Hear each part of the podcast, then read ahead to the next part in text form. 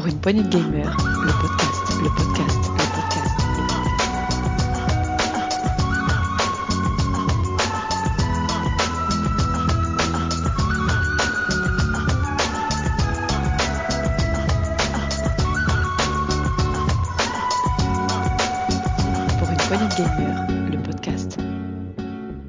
Salut à tous, c'est Diox et bienvenue dans ce deuxième euh, revue de test PPG, un revue de test euh, de- du mois d'octobre. On va vous parler donc euh, des jeux euh, auxquels on joue en ce moment, voilà. Et on a eu une première émission qui a pu très bien marcher, donc euh, ça nous a donné envie de faire la, la deuxième. Et pour cela, euh, j'ai avec moi mes chers chroniqueurs et on va commencer par la chouchou, par notre préféré. Tout le monde la veut, tout le monde la désire, bien sûr, sur un plan vidéoludique. Oula.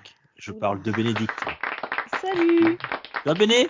Ça va et toi? Oui, je suis ravi de t'avoir. Pareil. Bien. Euh, ben, comme tu viens plus au test, je t'invite à la revue test. Voilà, spam, ça c'est fait. Ah ouais. Alors, suis- on en a préparé un avec Tom. euh, donc Ah, là-dessus, bientôt, il y aura. Oui, mais oui, mais oui. Vas-y, tease, sur quoi? Eh bien, euh, sur un jeu qui est sorti il y a pas longtemps, un jeu de musique et de plateforme. Oh là là, c'est c'est ce gros qui vous l'a conseillé ou quoi? Absolument pas. C'est Thomas qui me l'a conseillé et qui a eu raison. Euh, et c'est The Artful Escape. The Artful Escape, très bien. Eh bien, vous l'avez entendu, il est avec nous. C'est Thomas, salut Tom. Salut Dieu, salut à tous. Euh, Tu vas bien? Écoute, ça va, écoute, euh, petite revue de test, on va pouvoir euh, parler longtemps de jeux vidéo. D'accord. Euh, et tiens, j'ai le cousin. Salut Soda. Eh, salut vas Salut à tous Bon, Oui, voilà. super Le cousin est là, de la réunion, en direct. Euh, très content de t'avoir autour de, la table pour cette revue de test. Tu vas nous présenter, je crois, du Far Cry 6. Enfin, tu vas nous parler un peu de tout ça tout- juste après. Voilà. Et j'ai avec moi Il y aura peut-être d'ailleurs, euh, si on a un tout petit peu de temps, je vous parlerai un petit peu de Hearthstone Mercenaire, mais ça c'est si on a du temps. bien sûr. Euh, et j'ai avec moi Rolling. Salut Rolling. Salut tout le monde, salut Diox. Ah, le, le petit nouveau qui s'installe partout, quoi. On le voit dans le saloon, dans l'actu, dans les revues de test, partout, quoi. Il est là. Il est partout. Partout et ça fait très plaisir de t'avoir, Rolling. Euh, et voilà, on est tous les quatre, enfin tous les cinq, pardon, si je m'oublie, euh, ce soir autour de, de, notre, de la table pour parler donc des jeux auxquels on joue actuellement. Euh, eh bien, je vous propose, avant de lancer un petit jingle, je vous rappelle que ben, on est disponible sur toutes les bonnes plateformes de podcast, de Deezer jusqu'à Spotify, voilà, de passant par les applis Ocha ou Apple Podcast. Donc n'hésitez pas à laisser un commentaire, à laisser euh, cinq petites étoiles, ça nous fera très très plaisir. Pensez à vous abonner comme ça, dès qu'un nouvel épisode sort, environ deux fois par semaine, vous aurez une petite, un petit avertissement. Oui, je crois. De quoi? J'ai dit 10 heures jusqu'à quoi? Qu'est-ce qu'il raconte comme connerie elle? On est disponible de 10h jusqu'à Spotify, mais surtout euh, de 10h jusqu'à midi. Oh Allez, Celle-là, je la garde. On est possible de 10h jusqu'à midi. Ah ouais, d'accord, j'avais pas vu, excuse-moi, j'avais pas la conversation sous les yeux. Ah non, mais ça va, je m'étais dit, je vais faire discret, je vais l'envoyer aller par écrit et tout. Puis là, il y a Tom qui, qui On expose. va avoir un super bêtisier à la fin. Alors, on aura un zapping à la fin, voilà, c'est enregistré. Je vous propose de, un petit jingle et on y va.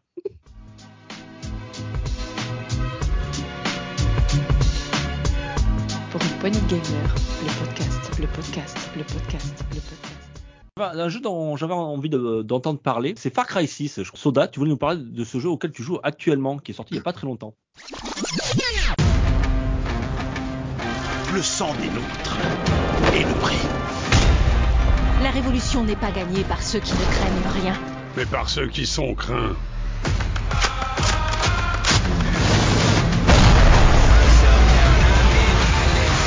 Tu vas devenir une légende pour les guerrieros. J'ai encore jamais tué de président. Quoi?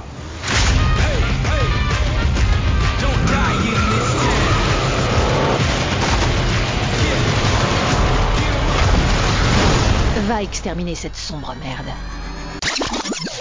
Oui, bah, carrément, Far Cry 6, donc sorti euh, le 6 octobre là. Euh, bon, bah, tout le monde connaît un petit peu la licence. Euh, Ubisoft, euh, FPS. Hein. Euh, moi, j'étais euh, ben, euh, dernièrement, j'avais une discussion avec vous sur euh, Far Cry 5 que j'avais repris sur PC après y avoir joué sur sur PlayStation 4. Euh, j'avais beaucoup aimé. Un jeu qui n'était pas sans défaut certes, mais qui était quand même très très beau et très efficace. Et du coup, ben moi, j'attendais avec impatience Far Cry 6. Et je vous cache pas que je suis quand même assez content de ce Far Cry 6. Alors, euh, bon, on révolutionne pas la licence, hein, clairement. Hein, on reste vraiment sur du Far Cry. Et je crois que depuis le temps que Far Cry est, dans la place, euh, c'est un peu ce que les gens veulent. Ils, veulent quand même une base, je pense, euh, commune à tous les Far Cry. Donc, il n'y a pas de révolution en soi, mais par contre, on a une. Alors déjà au niveau graphisme, on a une, une poussée euh, assez assez dingue. Alors, je ne sais pas si euh, c'est le fait qu'il y ait des consoles next-gen qui sortent, mais euh, il, est, il est magnifique. Il est, il est d'une beauté à toute épreuve. Moi, j'ai pas malheureusement la chance d'y jouer en 4K sur mon PC, euh, mais déjà en Full HD, c'est somptueux. Clairement. Tu, joues sur, sur, euh, sur PC, c'est ça? Ouais, je joue, ouais. Moi, je joue que sur PC, ouais. Alors, moi, je l'ai vu tourner sur euh, série X. Il est très, très beau. Euh, alors, j'ai pas vu sur. Parce que je crois qu'il est sorti aussi. Est, il est sorti sur la, la courante gen, non, Thomas? Toi qui es au courant de tout ça. Il est sorti sur PS4, non, je crois? Il me semble. Je crois qu'il est sorti au moins sur, ouais, sur la grosse trilogie. Hein. Il est sorti sur PC, Xbox, PS. Et donc, donc ce Far Cry 6, donc alors pour vous pour vous situer un petit peu l'histoire, euh, le synopsis, en fait, le méchant cette fois-ci s'appelle Anton Castillo.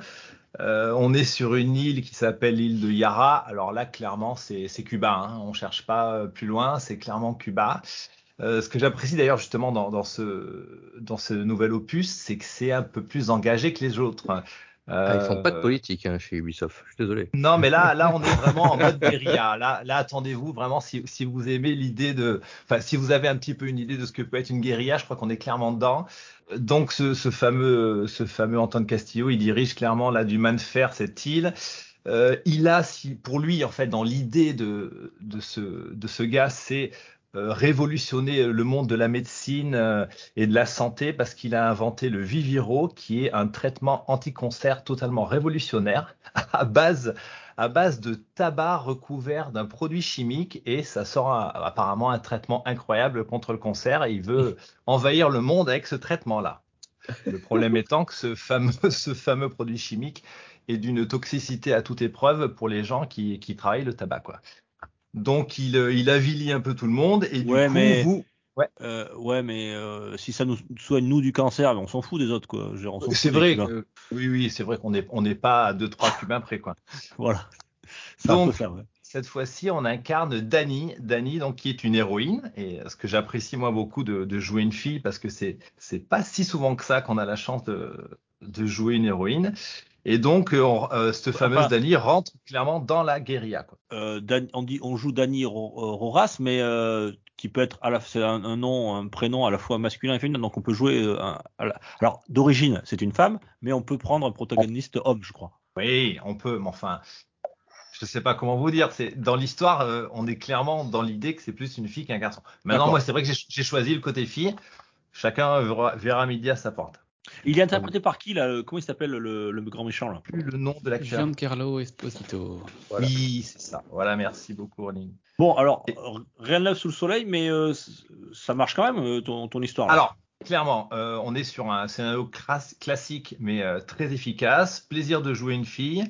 Euh, ce que j'apprécie énormément dans celui-là, c'est qu'il y a du modding de partout. C'est-à-dire que vous pouvez tout modder. C'est-à-dire que vous pouvez modder vos armes, mais vraiment, vous pouvez choisir de rajouter un silencieux. Euh, bon, bref, vous pouvez tout, tout changer, la couleur, le truc, il y a plein de choses à faire. Vous pouvez, même les, si vous voulez, tous les véhicules dans le jeu sont complètement modables, voire même, c'est assez dingue, mais euh, les chevaux, parce qu'on peut, on peut monter des chevaux, et quand vous allez choisir, par exemple, à un endroit de faire venir un cheval pour, vous, pour en avoir un, vous pouvez choisir la couleur, vous pouvez choisir plein de choses, c'est assez dingue. Euh, dans les. J'ai cru voir un, un coq punk aussi dans le jeu. Oui, il y a alors pas de modding de coq. dans le jeu, vous pouvez faire des combats de coq. Ouais, ça c'est polémique. Hein, voilà. Alors il y a eu toute une histoire, il y a eu une polémique. Euh, bon, la bien-pensance fait que les combats de coq, euh, ça gêne. Bon, moi personnellement qui vis à la Réunion, euh, les combats de coq, euh, ça fait un peu partie du folklore, donc j'ai pas trop de problème avec ça. Oui, mais c'est quand même plus très autorisé. Ah ouais, enfin les combats marrons, il y en a toujours. Alors moi, moi, ils me font bien, ils me font bien marrer ceux la bien pensance. C'est-à-dire qu'on n'a pas le droit de, de, tuer des coqs dans les jeux vidéo. Par contre, tuer des centaines et des milliers de personnes, ça oui, Oui, voilà, exactement. Bah, c'est le genre de choses qui me fait moi aussi beaucoup rire. Oh, on a tué un cheval. Oh là là, c'est dégueulasse. Putain, on tue pas un cheval, bordel. Mais c'est un jeu vidéo, c'est pas pour de vrai. Et puis, euh, tu viens de tuer 52 personnes euh, derrière. Et peut-être qu'il y avait des pères de famille, des enfants, des. Euh, c'est là où on voit l'ordre de priorité des gens. Oui, c'est clair. C'est hallucinant. Enfin bon, surtout qu'on est dans la fiction, quoi. Euh, bon, enfin bon, bref, continue. Euh, excuse-moi, euh, Soda, mais ça, moi, ça me, je, les trucs, je, je comprends pas. C'est des trucs que je comprends pas. Enfin bon. Non, tout, écoutez, tout ça pour vous dire que je suis, moi, je suis donc particulièrement fan de ce jeu. J'en suis à peu près à 15 heures de jeu. Euh, la carte est immense. Elle est encore plus grande. Alors, je sais pas si vous avez joué à Far Cry 5. Il y avait une carte qui était, somme toute, pas trop petite, hein. Mais là, on est, on est au moins sur du, euh, du deux fois et demi euh, la carte de Far Cry ah oui, 5. Quand même. Ah oui, ouais, c'est vraiment très grand. Euh, et puis, puis je reviens quand même sur ce fait que ce soit d'une beauté hallucinante. Je, je, vous promets que je, je, me retrouve, comme Marc euh, a pu me, me, faire la réflexion une fois en parlant d'Horizon Zero Dawn, ces moments où on a juste envie de, bah, de, de, regarder, quoi, de se poser à un endroit et de se dire, tiens, le coucher de soleil à cet endroit-là, il doit être super beau, quoi. Et il y a vraiment des moments où je passe des petits quarts d'heure à, à, juste regarder le jeu. Euh, il y a une notion aussi du temps. T'as un mode photo, peut-être? il y a un mode photo, ouais, mais alors j'ai pas, je suis pas encore allé voir là-dessus. Je suis vraiment resté sur le jeu, mais euh, il y a aussi, ce qui est très agréable aussi, c'est que le, le, temps, le temps, euh, quand je parle du temps, je parle du, du, du, du beau ou du mauvais temps, quoi. La météo, euh, est vraiment bien plus, la météo, voilà, est bien plus poussée que dans le 5. Il y a, il y a des orages, il y a plein de choses. C'est, et, et, du coup, ça donne, alors, du coup, ça donne une notion du temps, c'est-à-dire que le fait que on ait vraiment euh, ce, ce temps qui change, nous, nous on se sent, euh, on se sent beaucoup plus dans le jeu, on se sent vivre les moments plus, de manière plus intense. Euh, J'avais un peu la, la, même sensation quand je jouais moi à Red Dead 2. Ouais. Euh, y a, alors déjà sur PS4, il était déjà très beau euh, sur pour PS4. Alors sur, sur, sur, PC, ça va être encore plus beau. Euh, il y a des, des panoramas, il y a des moments où tu as des couchers de soleil, tu t'arrêtes, tu es en train de, de, de, de t'es es sur ton cheval, et tout d'un coup tu t'arrêtes et tu te dis attends mais c'est hyper beau quoi. Et tu prends une photo tu tu tu marches tu regardes et, tu dis putain les gars c'est quand même super fort quoi. C'est euh, c'est pas anodin t'évader quoi. c'est pas anodin ce que tu dis Dukes parce que pas mal de gens font justement la corrélation avec Red Dead Redemption 2 en disant que les, les gars d'Ubisoft sont un, ont un peu repompé justement cette, euh, cette idée d'ambiance, de, de qualité qui, qui, qui, donne aux gens justement l'envie de rester euh, par moment sans jouer et juste regarder la beauté du jeu. Quoi. Bon, ce qu'on reproche beaucoup au Far Cry, et c'était un peu le cas dans les, dans les deux derniers épisodes, c'est que c'est toujours un petit peu redondant au niveau des objectifs et des missions. C'est, c'est le cas pour celui-là encore? Alors, je ne vais euh, clairement pas euh, te dire qu'il révolutionne complètement le jeu. Non, c'est toujours un petit peu la même chose. Maintenant, euh, au niveau des missions, je trouve qu'il y a un peu plus de fun que dans le 5. Dans le 5, c'était vraiment toujours, toujours la même chose qu'il fallait faire. Euh, là, il y a des, là, il, par moment, il faut aller juste euh, euh, chercher euh, à libérer des animaux ou alors à sauver quelqu'un d'un animal, notamment par exemple de mangoustes qui attaquent les gens. Ouais, je trouve qu'il y a un peu plus de fun que dans le 5. D'accord, il n'y a pas que de la Mais... révolution en fait. Alors, il n'y a pas que l'histoire si, de la si, révolution. c'est la révolution des mangoustes. oui. oh, elle a, elle a valé un, elle a, elle a valé un coup ce soir, notre Béné là un point que j'ai pas encore abordé sur ce jeu, euh, c'est euh, la qualité de la bande sonore. Euh, si vous aimez euh, tout ce qui est euh, musique cubaine, bossa nova, bougalou et même du rap afro-américain, vous allez surkiffer quoi. C'est la bande sonore est géniale. Quoi j'ai relevé quelques avis un petit peu sur, sur les sites euh, ouais. jeux vidéo. Alors, euh, on essaiera de le faire de temps en temps avec les, les jeux que vous nous proposez, voir si vous êtes d'accord euh, avec ce qui est dit et si vous voulez argumenter dessus. Euh, j'ai un, un, joueur qui marque un jeu sympa, il faut être honnête, mais plus que dispensable pour les connaisseurs de la saga et les habitués des productions AAA d'Ubisoft. Encenser ce jeu, c'est donner blanc-seing à tous ces studios pour qu'ils ne fassent aucun effort sur leur prochaine production. Le jeu est beau, les sensations sont là, mais c'est le même jeu depuis des lustres. Je, ouais, je peux comprendre tout à fait l'avis. Maintenant, moi, je trouve que si tu veux, euh, ils ont gardé clairement ce qui fonctionnait parce que ça fonctionne et c'est pas pour rien que euh, Far Cry 5 a été le plus vendu, je, crois, de tous les Far Cry. Euh, ça marche, clairement, les gens en ont envie, il y a une appétence pour ça. Euh, du coup, pourquoi forcément euh, couper euh, la main qui te donne à manger quoi?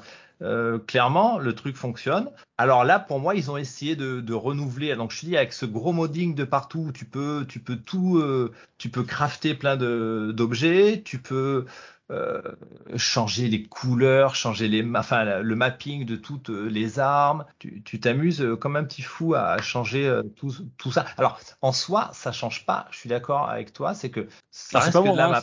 Je l'ai pas fait. Moi, oui, enfin, c'est des avis. Des... En gros, si tu veux, ça reste, ça reste que de la map et tu peux tout à fait, je pense, faire le jeu euh, sans trop toucher à ça, quoi. Après, euh, ce que j'ai pas encore évoqué, euh, c'est que euh, il y a euh, une nouvelle arme dans ce, dans ce, dans cet épisode.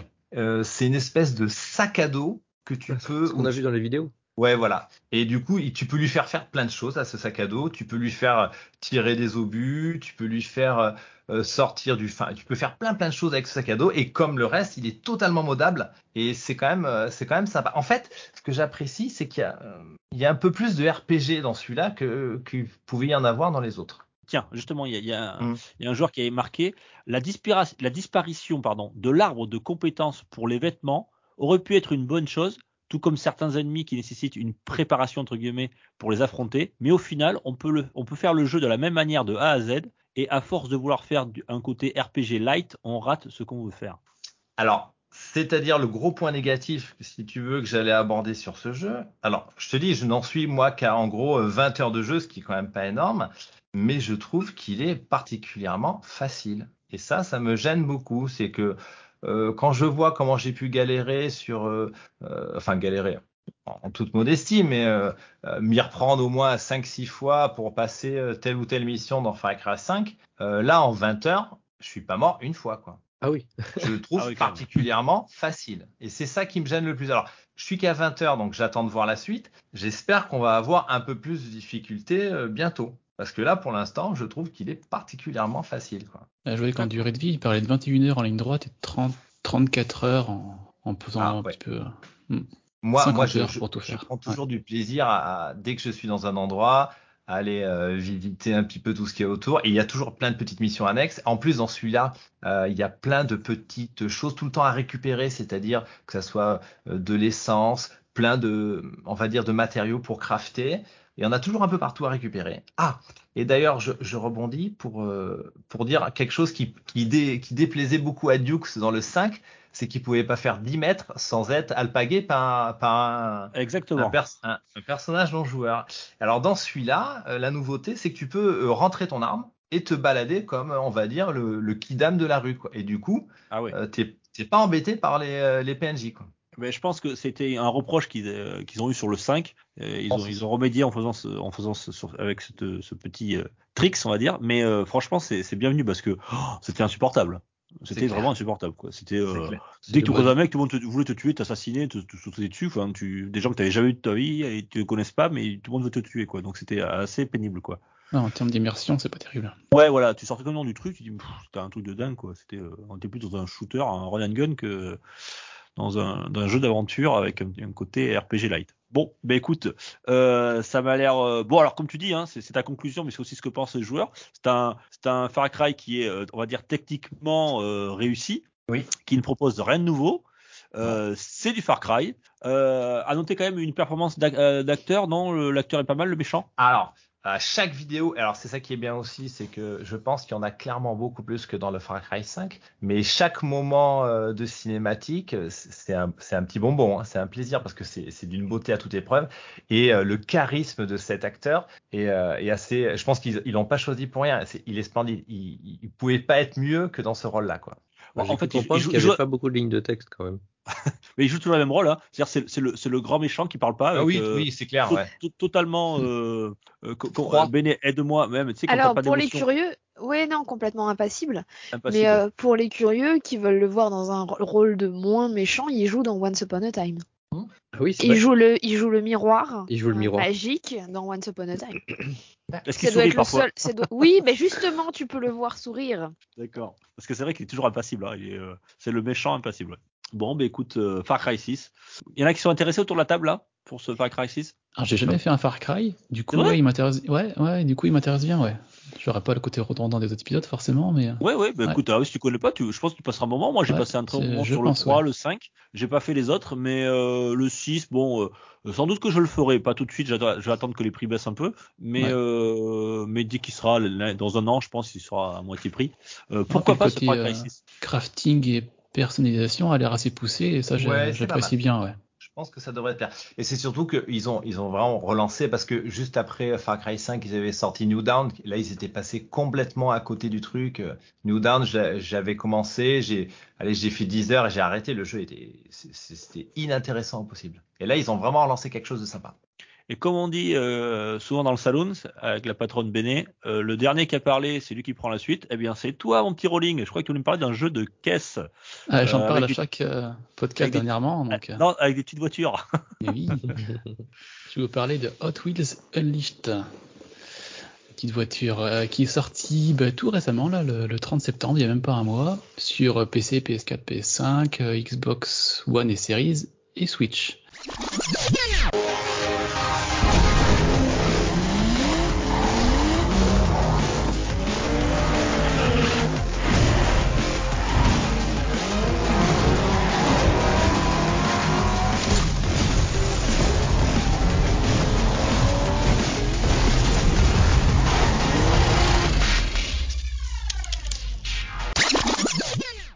Donc oui, alors, course Ah, de en petites fait- voitures.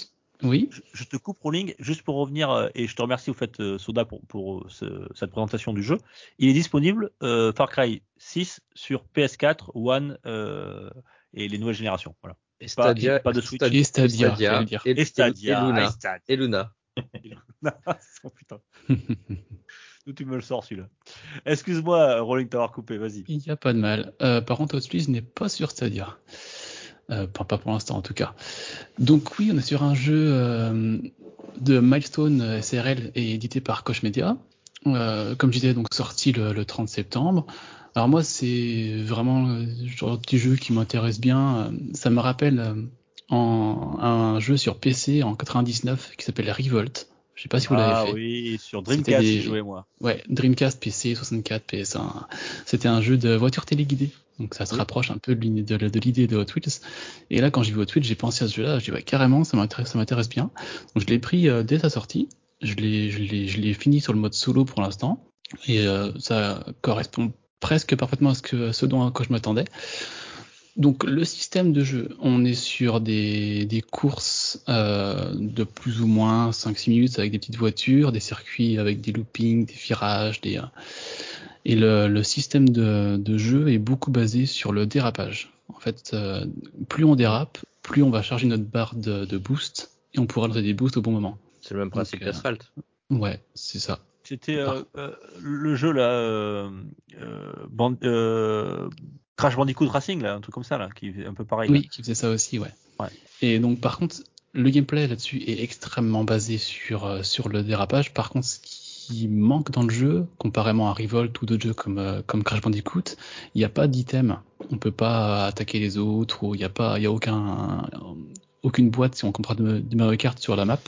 Donc c'est vrai que le, c'est pas un jeu de combat, c'est un jeu de course. Ouais, et ça, je pense que ça aurait pu amener un petit peu plus de fun au jeu parce que je le trouve assez linéaire en fait au final, mais euh, assez intéressant. Et par contre, ce qui est vraiment sympa, donc euh, sur le mode solo, on a plusieurs modes. On a les courses qui vont faire trois tours, on a les courses en un tour et on a les, on a les, les time trials, les chronos. Et aussi, chose en plus, on a des combats de boss. On a cinq boss sur le, sur le jeu. Alors, c'est pas des boss comme on peut avoir sur du Diddy Kong Racing sur euh, 64. Diddy Kong Racing, on était en un contre un contre un boss, il fallait le battre, il y avait des, certains trucs sur la route.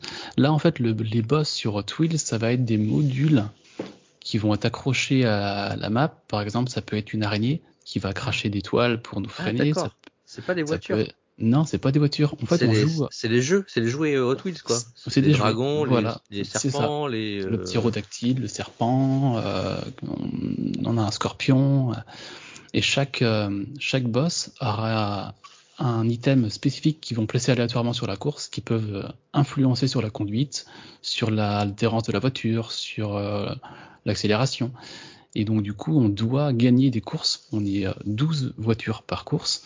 Contre ces boss, on doit arriver à la fin premier en évitant les obstacles. Et ce qui est intéressant pour, euh, sur ce jeu-là, c'est qu'on a aussi un éditeur de circuit qu'on peut personnaliser, faire tout ce qu'on veut.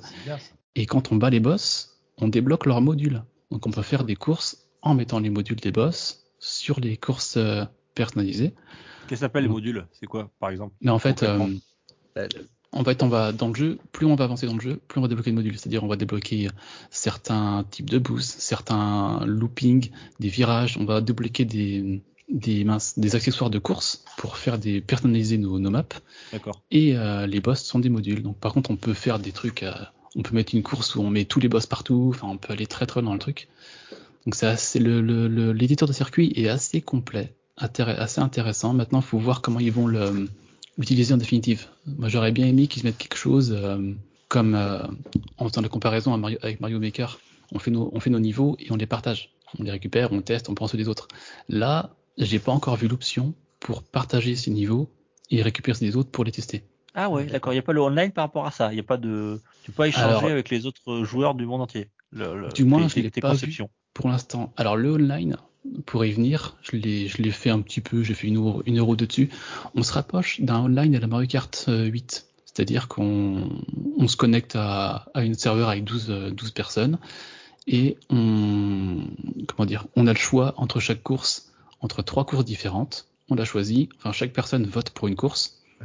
comme à la Mario Kart. Après, ça choisit la, ça choisit pas, ça choisit la course et ça la lance. Par contre, du coup, et voilà, c'est un, on n'a pas de mode tournoi, on n'a pas de, on peut pas choisir de course personnalisée, justement. On peut, on peut prendre que des courses du mode solo. Donc, c'est vrai que le online est un petit peu limité de ce côté-là pour l'instant, je trouve. Ça peut s'améliorer sur. Euh... Oui, je pense, ouais. Sur un add-on ou quelque chose comme ça. Ouais, c'est un patch, ça peut le faire, ça. Ouais, je pense que ça va venir après. Pour l'instant, ils ont lancé ça comme ça. Donc, euh, bonne impression pour l'instant. Là, j'ai fini le mode solo à, à 100%. Donc toutes les courses, il y a des secrets dans la. C'est quoi, une, dizaine d'heures, non le J'ai passé 15 heures dessus, ouais. Ah quand même. Et sans sans, sans traîner, hein, vraiment. Euh, il y a deux trois courses que j'ai refait une ou deux fois, euh, mais sinon. Euh, et on, ouais, on a quelques secrets, donc là je spoil rien, parce qu'en fait il y a des conditions à avoir pour débloquer certaines courses, pour débloquer certains objets.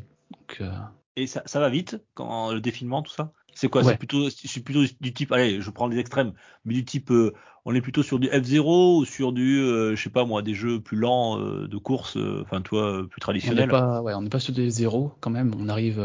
Alors après, c'est pas évident à, à, mesurer parce que fait, ou, ou du wipeout pour faire plaisir à, Tom. à Tom. À faire plaisir à Tom. Les courses à la fin sont mesurées en centimètres, donc forcément, et il n'y a pas de compteur donc on ne sait pas forcément combien on roule. Par contre, ben, c'est assez rapide, mais euh, ça reste euh, très très maniable quand même. Il n'y a pas de, de grosses difficultés là-dessus. Et après, pour finir sur. Techniquement, il roule. Euh, ouais. Ah ouais, puis il est très très propre, très très beau.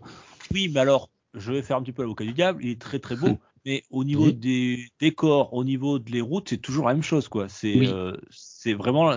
Moi, j'ai vu plusieurs cours, j'ai l'impression d'être toujours au même endroit, quoi c'est ce que j'ai reproché un peu au mode solo, je pense qu'on a, on a souvent des courses qui sont un peu, euh, vraiment qui se, qui se ressemblent, voire même en fin de jeu, on a des courses qu'on va faire deux, voire trois fois la même course, parce qu'en fait, euh, avant, pour revenir sur l'éditeur, on choisit la pièce dans laquelle on met notre module. Donc ça peut être une chambre, ça peut être une salle de billard, ça peut être.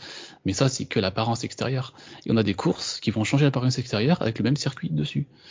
Donc à la fin, il y a une redondance de, des courses, mais ça, j'ai déjà fait. Est-ce qu'il y aura un truc dedans? Est-ce qu'il y aura un changement? Pas du tout.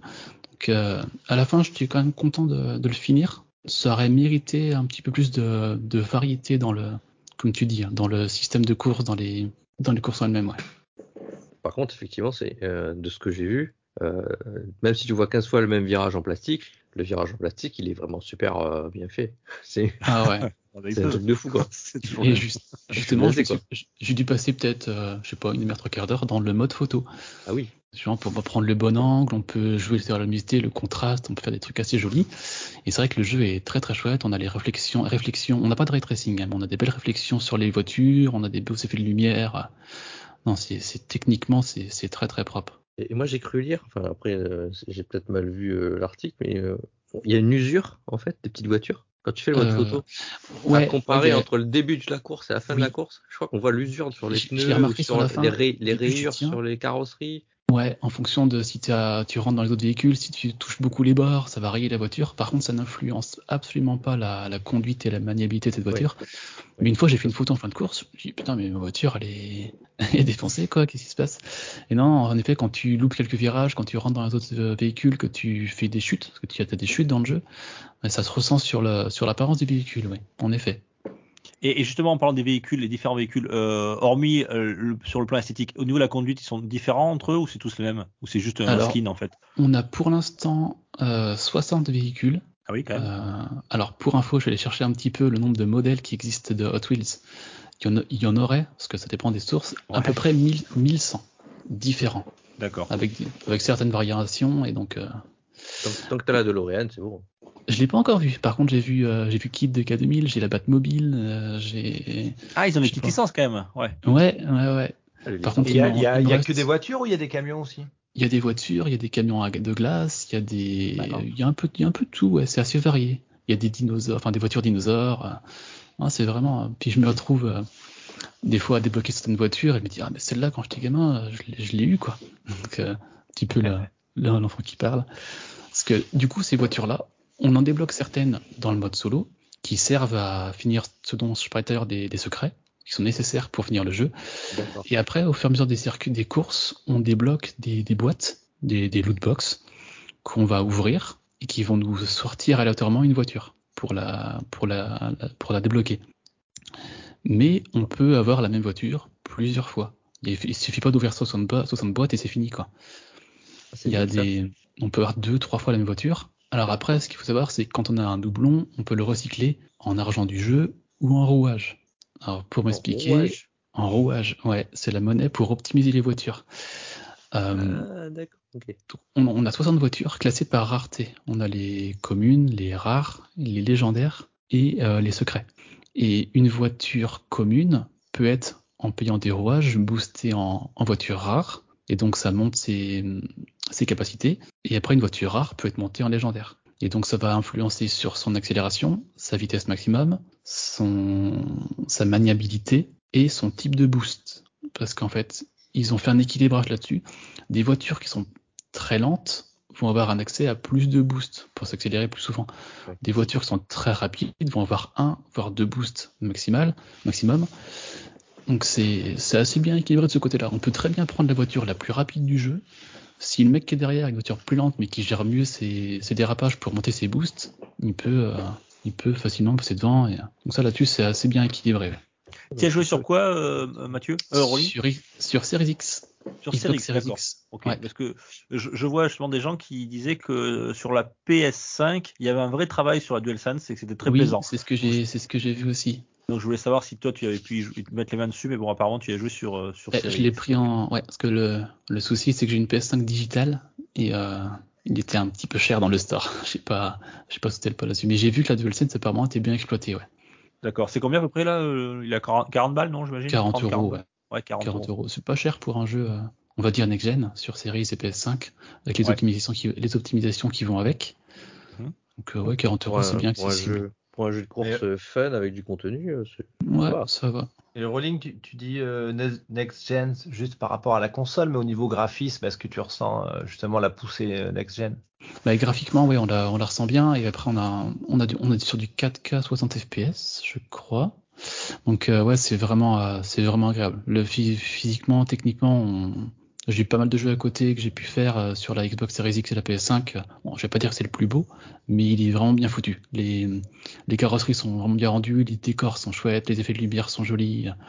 Non, c'est. Et puis t'as surtout du 60 FPS quoi, ça en ouais, 4K, ah c'est pas, rien quoi. Ouais, sur ce genre de jeu, c'est intéressant, ouais. Ouais. Il y, a une version Switch à, 15 FPS, non, c'est ça? Oh, oh, le troll, Je sais pas à combien elle est capée, mais j'ai vu des vidéos de la Switch par curiosité, mais c'est vrai que c'est bah, la Switch, quoi. C'est une très bonne console, mais pour ce genre de jeu-là, c'est pas, pas optimisé, quoi. Pas la plateforme idéale, ouais, effectivement. Ouais. Non. D'ailleurs, sur Metacritic, euh, je crois qu'il a 5-6 points de moins la version Switch que la version euh, PC ou Next Gen. Ça m'étonne pas, ouais. ouais. Et après, il y a deux choses qui, que je critiquerai un petit peu. Alors, la première, c'est que dans le, dans les courses du mode solo, euh, il n'y a pas comme sur des courses comme Diddy Kong Racing, Mario Kart euh, ou ah, Attends, je suis trompé, c'est Crash Team Racing. Ouais, Crash Team Racing, ouais. ouais voilà. Il n'y a pas de raccourci. Il n'y a pas de moyen de couper la route. La... Donc Bah ça, si, c'est vrai que ça c'est ce que tu- manque c'est ce qu'on voit dans les vidéos. Bah, y- en fait, il y a, il y a plusieurs routes qui séparent, qui vont se rejoindre à un moment à un, moment ou à un autre. Ouais. Mais c'est Pas pas, des un raccourci à proprement parler ouais. comme du Mario Ouais. Kart où, euh, où tu vas vraiment gagner du temps. Donc ça, c'est un peu dommage. Après, ce sera forcément apporté par les éditeurs de circuits. On pourra créer des raccourcis. euh, Donc ça, sera un peu différent. Et une chose que j'ai quasiment tout de suite retiré, c'est la, la musique. Ah, la musique, elle est vraiment... euh, Au début, tu, Ah lances, tu, lances, tu lances ta première course, tu as ta musique très dynamique, c'est très... C'est très fast, c'est sympa, c'est dans l'ambiance. Et en fait, c'est extrêmement répétitif, c'est c'est pas très intéressant. Et ils ont fait des effets qui sont bizarres. En fait, quand on prend un looping, qu'on a la, la tête à l'envers, ou quand on prend un boost, quand on se rentrer dedans, et la musique se déforme en fait. Ah ouais. Quand ouais. on est à l'envers, la musique change, quand on accélère, la musique se déforme. Donc c'est une sensation assez bizarre. Donc j'ai pas coupé la musique non plus, parce qu'après l'ambiance ça en ressent, mais je l'ai baissé quasiment au maximum. ouais. Ça c'est et j'ai cru voir la critique sur d'autres tests. euh, C'était pas que mon ressenti, ouais. Là-dessus c'est un petit peu, euh, c'est un peu dommage. Un Bon, jeu de tiens, bagnole alors. avec une mauvaise musique, c'est pourri. hein. Ouais, c'est- Bah, après, c'est pas une, c'est pas une musique non plus euh, extrêmement euh, désagréable, mais je, je sais pas, moi, c'est pas, ça Ah, pas bah, vraiment mis dans, le dans son, euh, tu mets ta musique à toi, quoi. Voilà. Ouais, limite, c'est ouais. c'est Ouais, presque ça, ouais. Dis-moi, j'ai- des avis là de euh, deux joueurs tiens, que je trouve sur internet. Euh, Qu'est-ce que tu en penses, Rolling La base est bonne, mais il faut impérativement un suivi des développeurs en relançant des modes locaux, online et multi-travaillés. Euh, Milestone a une pépite entre, entre les mains et on sent tous que cela sera un gros gâchis si ça reste en l'état. Donc il se plaint le, le, le- le joueur du fait qu'il y ait peu de modes de, de, de, de jeu. Ah, je suis d'accord. hein. Moi, j'ai fini le mode solo, comme je disais, en 15 heures, j'ai passé un bon moment. Mhm. Après, j'ai joué un petit peu pour euh, justement débloquer les nouvelles voitures, euh, puis les EP, les passer en rare ou en légendaire. Après, j'ai fait un peu de mode online, comme j'ai dit, hein, c'était pour tester. Mais euh, si ça reste comme ça, c'est pas, Ouais, c'est pas du tout complet, c'est pas intéressant. À la rigueur, il Il y a ferait, du split- euh, il y a du splitté? on peut jouer en écran splitté, ouais, sur un même, sur une même télé, en local. à combien? Euh, j'ai vu sur les vidéos à deux, mais je, peut-être plus. J'ai pas, j'ai Je pas dire je vais pas dire de bêtises. Et ce qui pourrait être bien aussi, ce qui pourrait implémenter, Non, c'est deux, c'est deux, ouais, c'est deux. C'est deux. Mm. Comme sur de Mario Kart euh, 8, quand on gagne une course, on gagne des points et on monte en niveau. Et après, du coup, on se retrouve avec des, des joueurs qui ont le même niveau de, de points que nous. Donc il y a un genre de classement, si on peut aller par là, un, match- un matchmaking. Là, sur le jeu, il n'y a aucun matchmaking, il n'y a aucun classement, il n'y a pas de bonus, y a, donc c'est c'est vraiment le strict minimum. Donc ouais, je, je rejoins l'avis que tu as, vu là-dessus. Il faut vraiment qu'il fasse un, un changement là-dessus. D'accord, ok. Et un truc aussi sur le temps de jeu que je trouvais dommage, que j'ai pas vu tout de suite. En fait, dans le jeu, donc on débloque des voitures par les box dans le mode solo, et on peut aussi, euh, on a euh, une boutique, on peut les acheter avec l'argent du jeu. Il n'y a aucune micro-transaction. hein. L'argent du jeu, par contre, on a un store de quatre voitures en même temps. Et on a un compteur de temps, comme euh, certains stores hein, qui vont se changer tous les jours, euh, on a Ah ouais. nou- nouvelles. Sauf que là, le temps ne passe pas en temps réel, il passe en temps de jeu. Donc quand on se Oula, connecte, oui, ça peut être long alors. ça dure à peu près 3h30 à 4 heures le changement de store. Ah, c'est énorme. Donc, 4 euh, heures de jeu, faut, faut 4 heures de jeu pour changer le store. bah, le, le, ce que j'ai, vu, à chaque fois que je me suis connecté, à chaque fois j'avais une attente 3h30. J'ai dit, tiens, bon, bah, on verra demain matin. Et puis le lendemain, je me connecte, puis je vois 3h15, je sais pas, par exemple. En fait, non, ça descend en temps réel de jeu. Donc pour changer le store, faut faire des séquences assez longues Ouais, d'accord. ou ouais, jouer bon. très souvent, quoi. Donc ça, je trouvais ça un peu dommage, ouais. Bon, je, vois qu'il y, a le- qu'il y a le van des Tortues Ninja qui est disponible, donc rien que pour ça, ça vaut le coup. Oui, je l'ai pas encore débloqué, mais ouais. Ah, moi, c'est quand j'ai vu Kit, quoi, de K2000, j'ai foncé direct. Bon, alors ça reste pour toi un bon jeu, mais qui mériterait d'être suivi. Euh, Ah voilà, oui, pour avoir euh, d'autres modes de Mais jeu, euh, euh, d'autres euh, expériences autour de ça, parce que le, le concept est bon, il est Ouais. plutôt techniquement bien fait, on s'amuse bien, mais après là, une fois que tu as fait ton mode solo, euh, tu tournes un peu en rond, quoi. Ouais, c'est ça. Pour l'instant, tu vois, j'ai dû débloquer peut-être 40 voitures sur les 60 en Ouais. faisant juste le mode solo pendant 15 heures.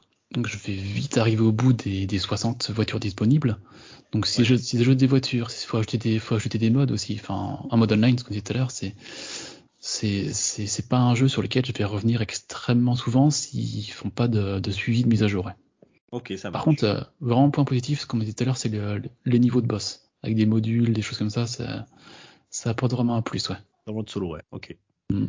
Bien. Eh bien, merci Rolling pour cette présentation de Hot, Hot Wheels Unleashed, Unleashed.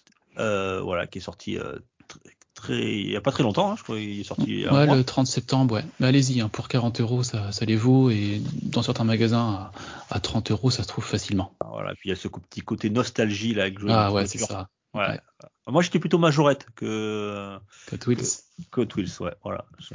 Alors, j'attends le jeu majorette, euh, bien, mais merci. Euh, on sent, je sens qu'avec ce Far Cry 6 et ce, ce Hot Wheels, on passionne notre Béné. Hein. Elle n'arrête pas, de, pas de parler depuis tout à l'heure. Oui. Euh, ah, on te réveille, Béné?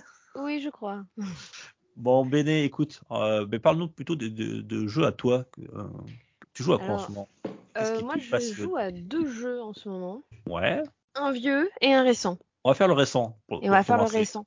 Eh bien, je joue actuellement à Tales of Arise. Ah, enfin, ça y est, tu l'as. Oui, j'ai ah, craqué. il est mien, ça y est. Bon. C'est exactement ça. Astral Energy. Say no more. There's someone I was hoping we could invite along with us. Count me in.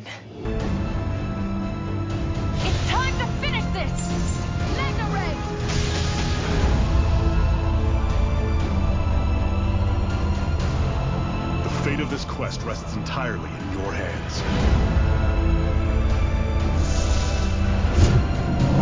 Choice between this or going back to being a slave? Then I choose to fight. What amazes me is how anyone could have that kind of power and yet keep it hidden all this time.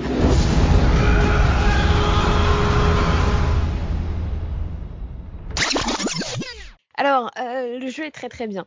Euh, le seul premier, le, le, le... la seule chose que je lui reprocherais, en fait, c'est une introduction très très longue et un peu cliché. Euh, c'est sorti sur quoi, euh, Tales of Alors, c'est sorti sur PS4, PS5, Xbox One, Xbox Series et PC, je crois, mais j'ai un doute sur le PC. c'est sûr que c'est pas sorti sur Switch, par contre. Non, non, je confirme qu'il est sur PC. Merci beaucoup. Euh, donc voilà. Alors ce que je lui reprocherais pour un premier temps, en fait, c'est une intro très très longue. Mais alors les intros des Tales of sont généralement longues, mais là on est bien sûr. Enfin voilà. Et un peu cliché. Mais à partir du moment où on a passé l'intro, c'est-à-dire à partir du moment où on a vu l'écran titre. Euh, c'est-à-dire s'afficher dans le ciel bleu Tales of Arise. Euh, là, ça commence à décoller et le jeu devient vraiment très très bien en fait. Au bout de combien d'heures de jeu? Trois et demi. voilà. Alors il faut, euh, alors, il faut savoir. non, alors par contre, c'est 1% du jeu quoi. c'est exactement ça. C'est-à-dire que trois et demi sur un jeu qui dure en moyenne 60 à 70 heures, c'est rien si on fait le ratio. Oui, oui mais quand même. alors oui, mais c'est rien. Euh, voilà, sachant que l'intro peut être bouclée en deux heures si on s'est pas perdu en route et surtout si on n'est pas mort en route accessoirement.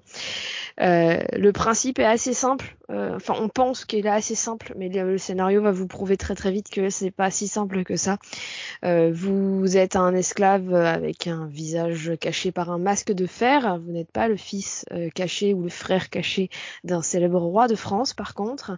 Et vous êtes esclave et un jour, euh, le, groupe d'esclaves se soulève. Vous faites la rencontre d'une ennemie, d'une personne, d'une jeune femme qui fait partie de la peuplade ennemie, qui a servi votre peuple.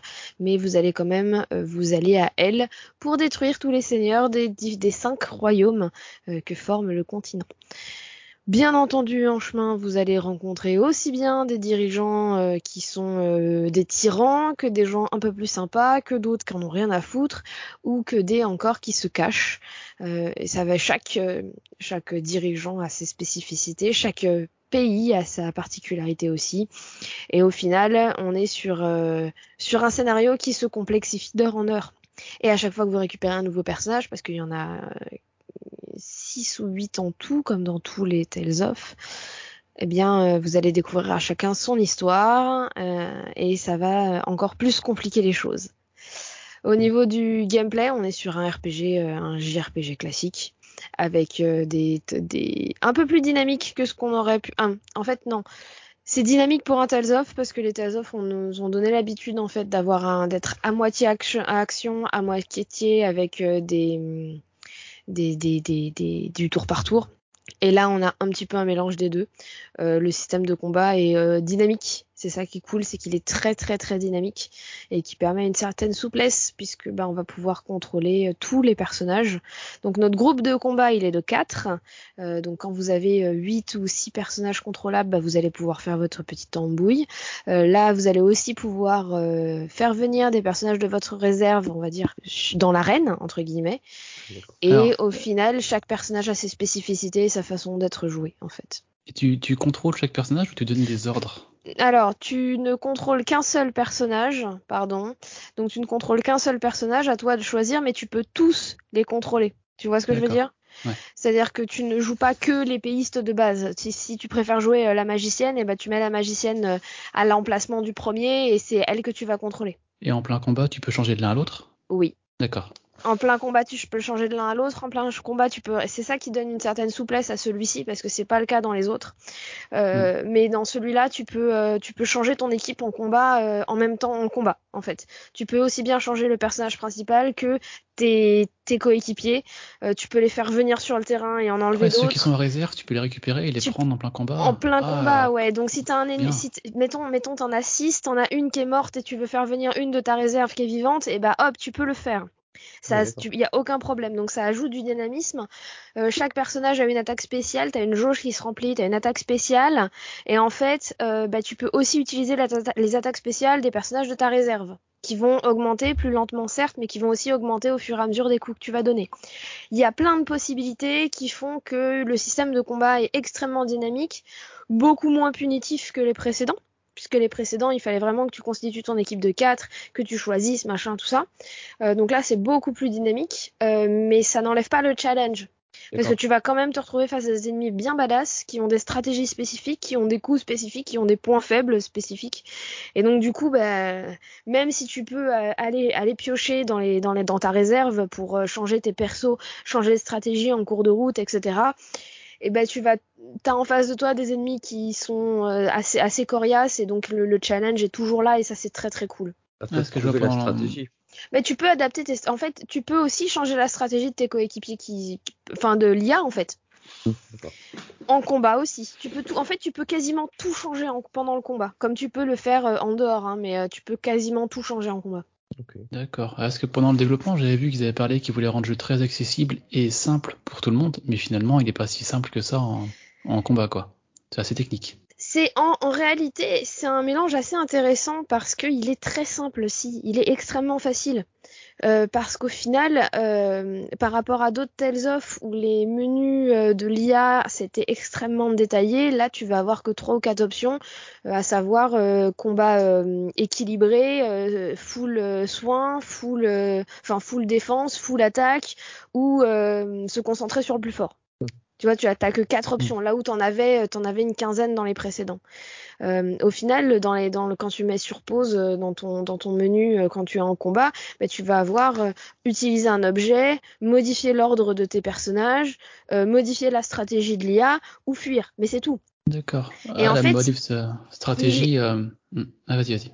Il est extrêmement accessible justement parce qu'ils ont simplifié énormément de choses et en même temps il est complexe parce que justement il offre suffisamment de liberté pour permettre à tous les joueurs de s'y retrouver et c'est ça qui est très très cool. Yes. Ah, le changement de stratégie dont tu parles, ça me fait penser un petit peu au système qu'on avait sur euh, Final Fantasy XIII. On pouvait changer euh, le Oui, bah, magicien, ce- ce l'attaquant. Ce système-là vient en particulier des Tales of puisqu'on en a depuis, depuis les premiers Tales of, il y a ce système-là en fait. D'ailleurs, en parlant de, de Tales of, euh, ils en sont combien là? C'est, euh, ils en font pas mal là. Euh, le Tales le- of Arise. Ah, mon micro, pardon. Je ne sais pas le combientième c'est de la. hum, De la. De la. De, de, de Le la dernier, c'était quoi? Série. Le... Avant Arise. Alors, je les ai pas fait dans l'ordre. Il y a eu Vesperia et Berserker. Enfin, Berserkia. Et les Tales of. Je vais regarder en même temps.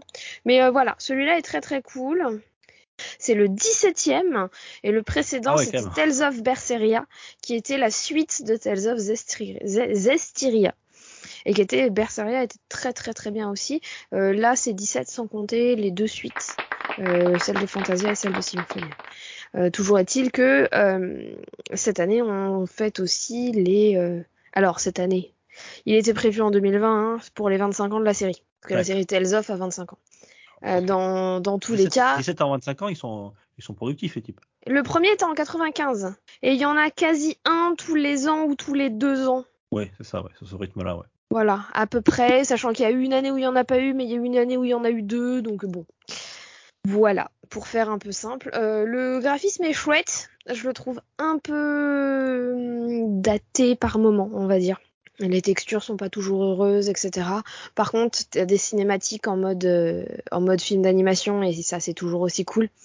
Et donc, euh, donc voilà, ça marche très très bien. Tu as encore la possibilité de personnaliser tous tes personnages.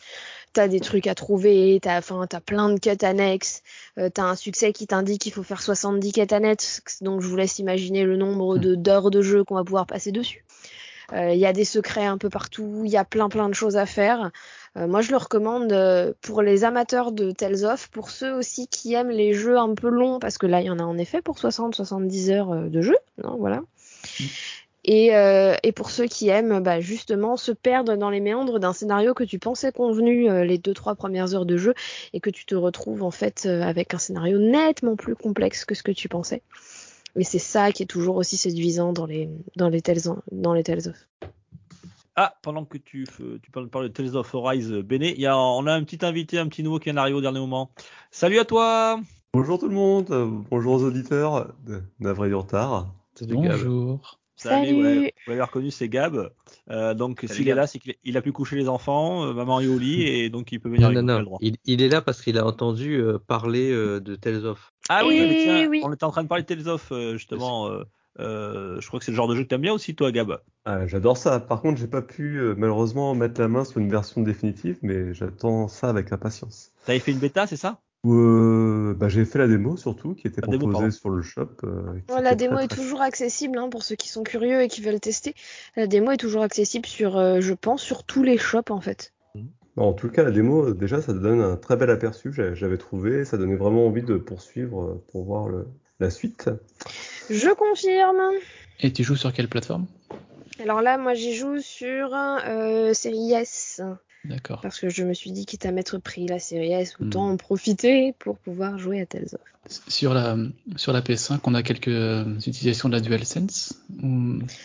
J'en ai absolument pas la moindre idée. Enfin, toujours est-il que sur la PS5, j'en sais rien. Sur la, puisque je ne joue pas sur PS5.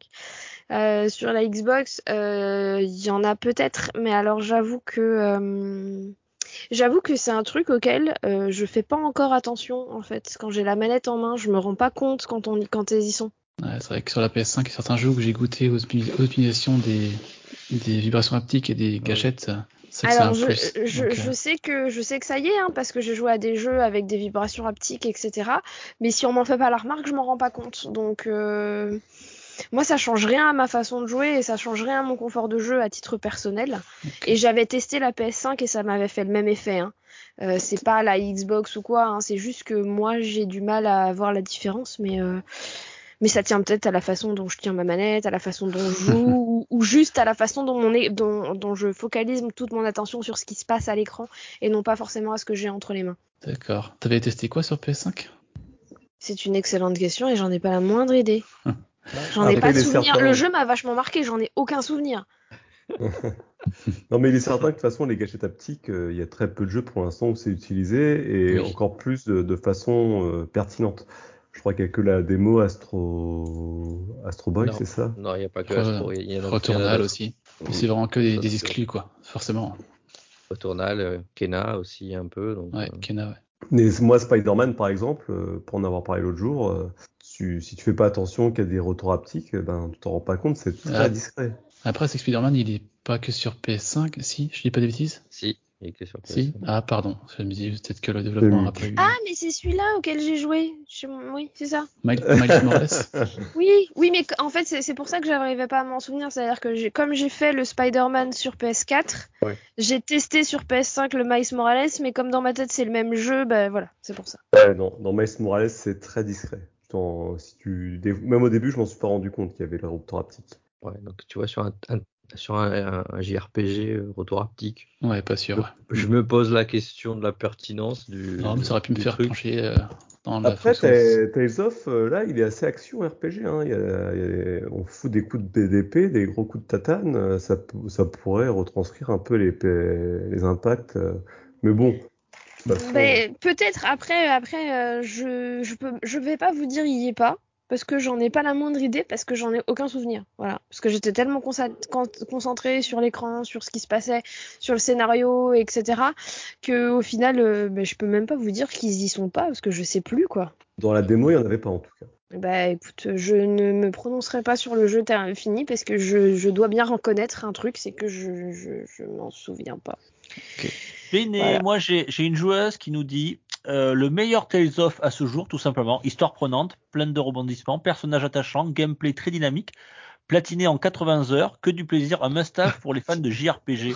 Ce qui, ce qui m'intéressait dans cet avis, c'était le, le meilleur Tales of à ce jour. Non, mais en même, mais alors oui et non. C'est-à-dire que je comprends le pourquoi, euh, mais moi le meilleur Tales of ça reste et ça restera toujours Symphonia, mais c'est parce que c'est ce, il y, a une valeur émotionnelle derrière en fait. Mmh. Hein. Sur la GameCube, les heures passées là-dessus. Mais oui, voilà, c'est ça. Hein. C'est-à-dire que un peu de la vie de Béné, j'ai passé tellement d'heures dessus, j'ai passé tellement d'heures dessus, mais pas que sur la GameCube parce que je l'ai eu sur la, je l'avais mis sur la Wii quand j'avais eu la Wii, euh, j'avais acheté la version euh, PS3 quand il est sorti. Euh, donc je dois avoir cumulé à peu près 400 heures dessus dans toute ma dans toute ma vie. Donc autant vous dire que pour moi c'est Symphonia, mais il y a une valeur sentimentale. Après, Symphonia, je voyais euh, la moyenne des joueurs pour le compléter, c'est de 190 heures. Oui, mais moi, oui, oui, mais moi je l'ai complété à 100% plusieurs fois.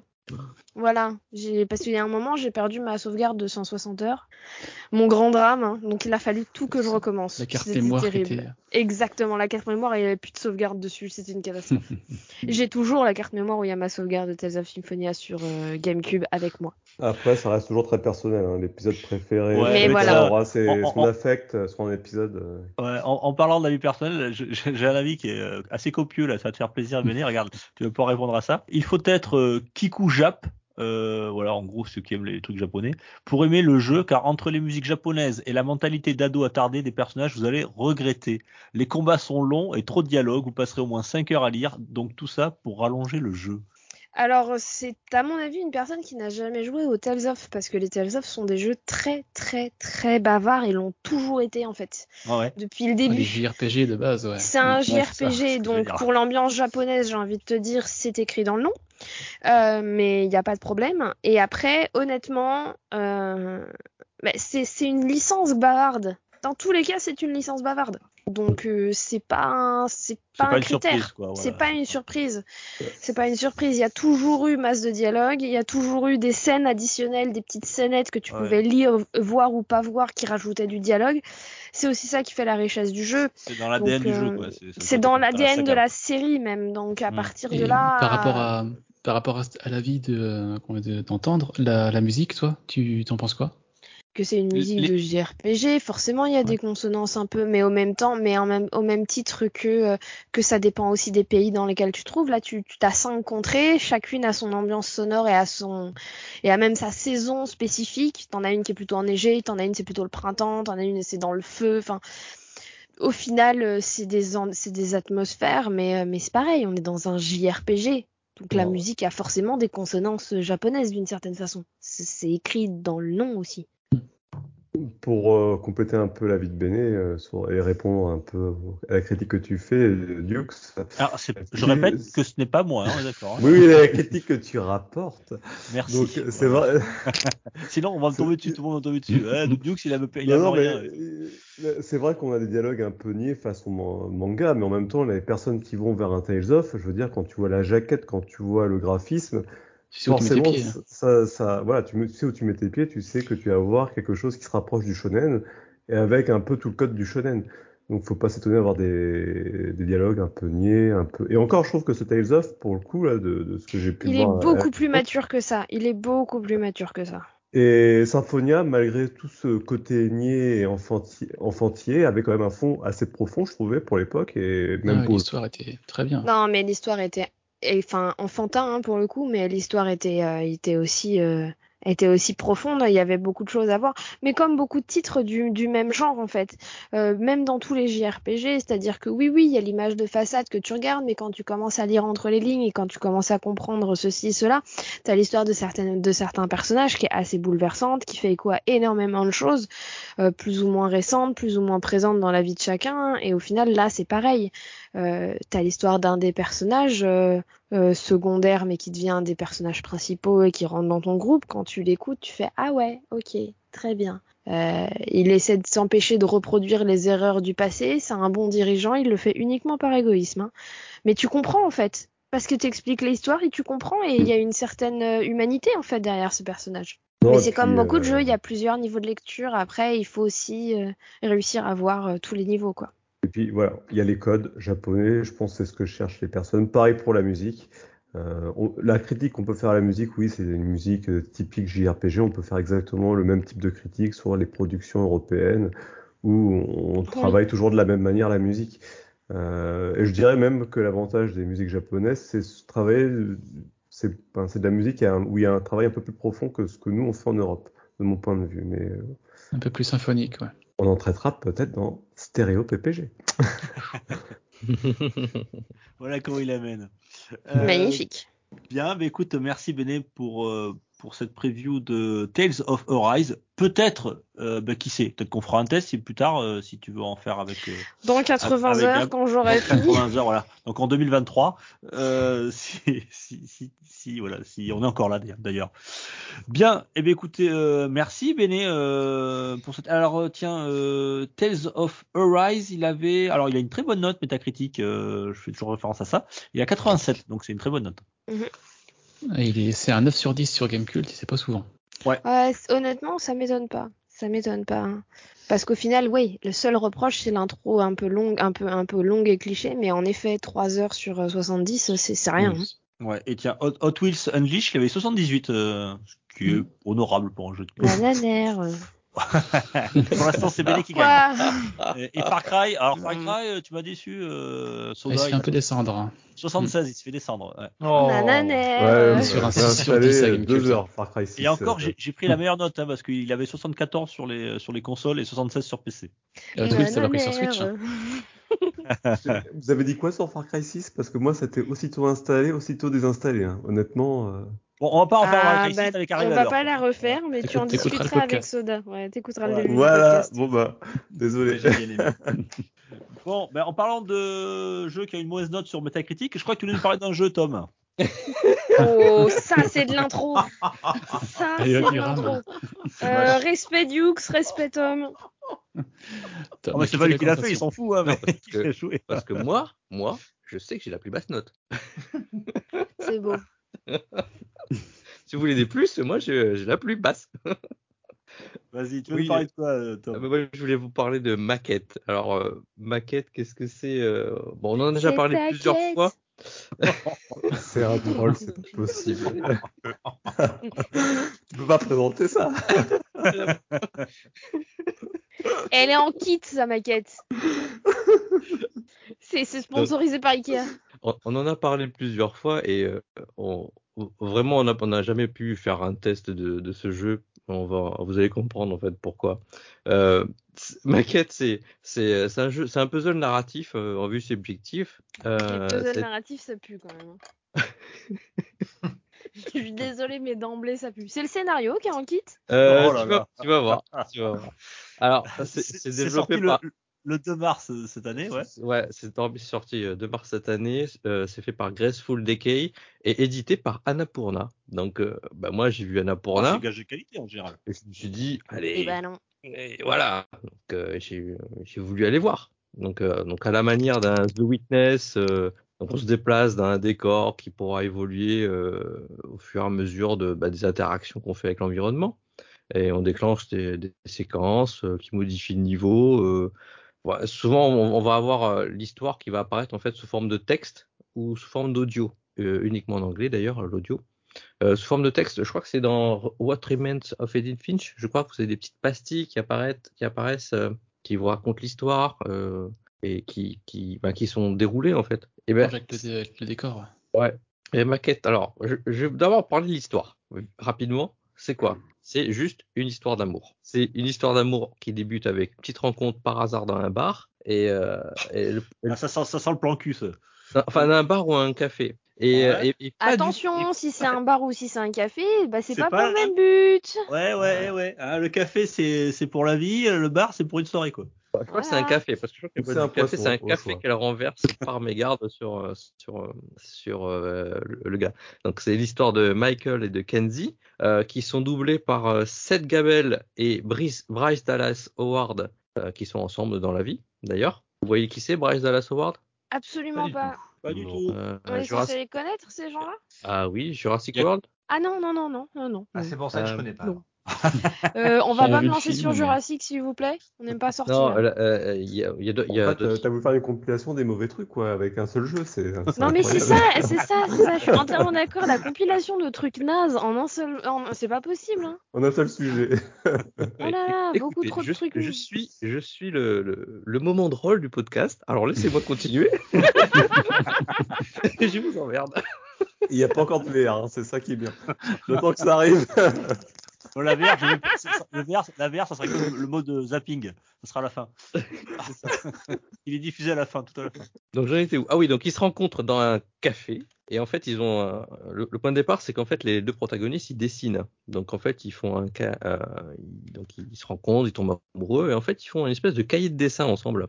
Et euh, dans l'histoire en fait on découvre au fur et à mesure un peu ce cahier de dessin et donc ce cahier de dessin représente un peu des événements dans leur vie et euh, et c'est représenté euh, dans l'environnement de ce qu'on appelle donc la maquette dans le jeu. Et qu'est-ce que c'est la maquette? Donc, euh, bah, c'est ce qu'on a vu dans, dans les trailers qu'ils ont vendus euh, là sur, sur les, euh, les State of Play de PlayStation. Là, euh, c'est on a une maquette au centre de, bah, de l'environnement. Nous, nous sommes dans un environnement qui est en fait la réplique de cette maquette, ou plutôt la maquette est la réplique de notre environnement.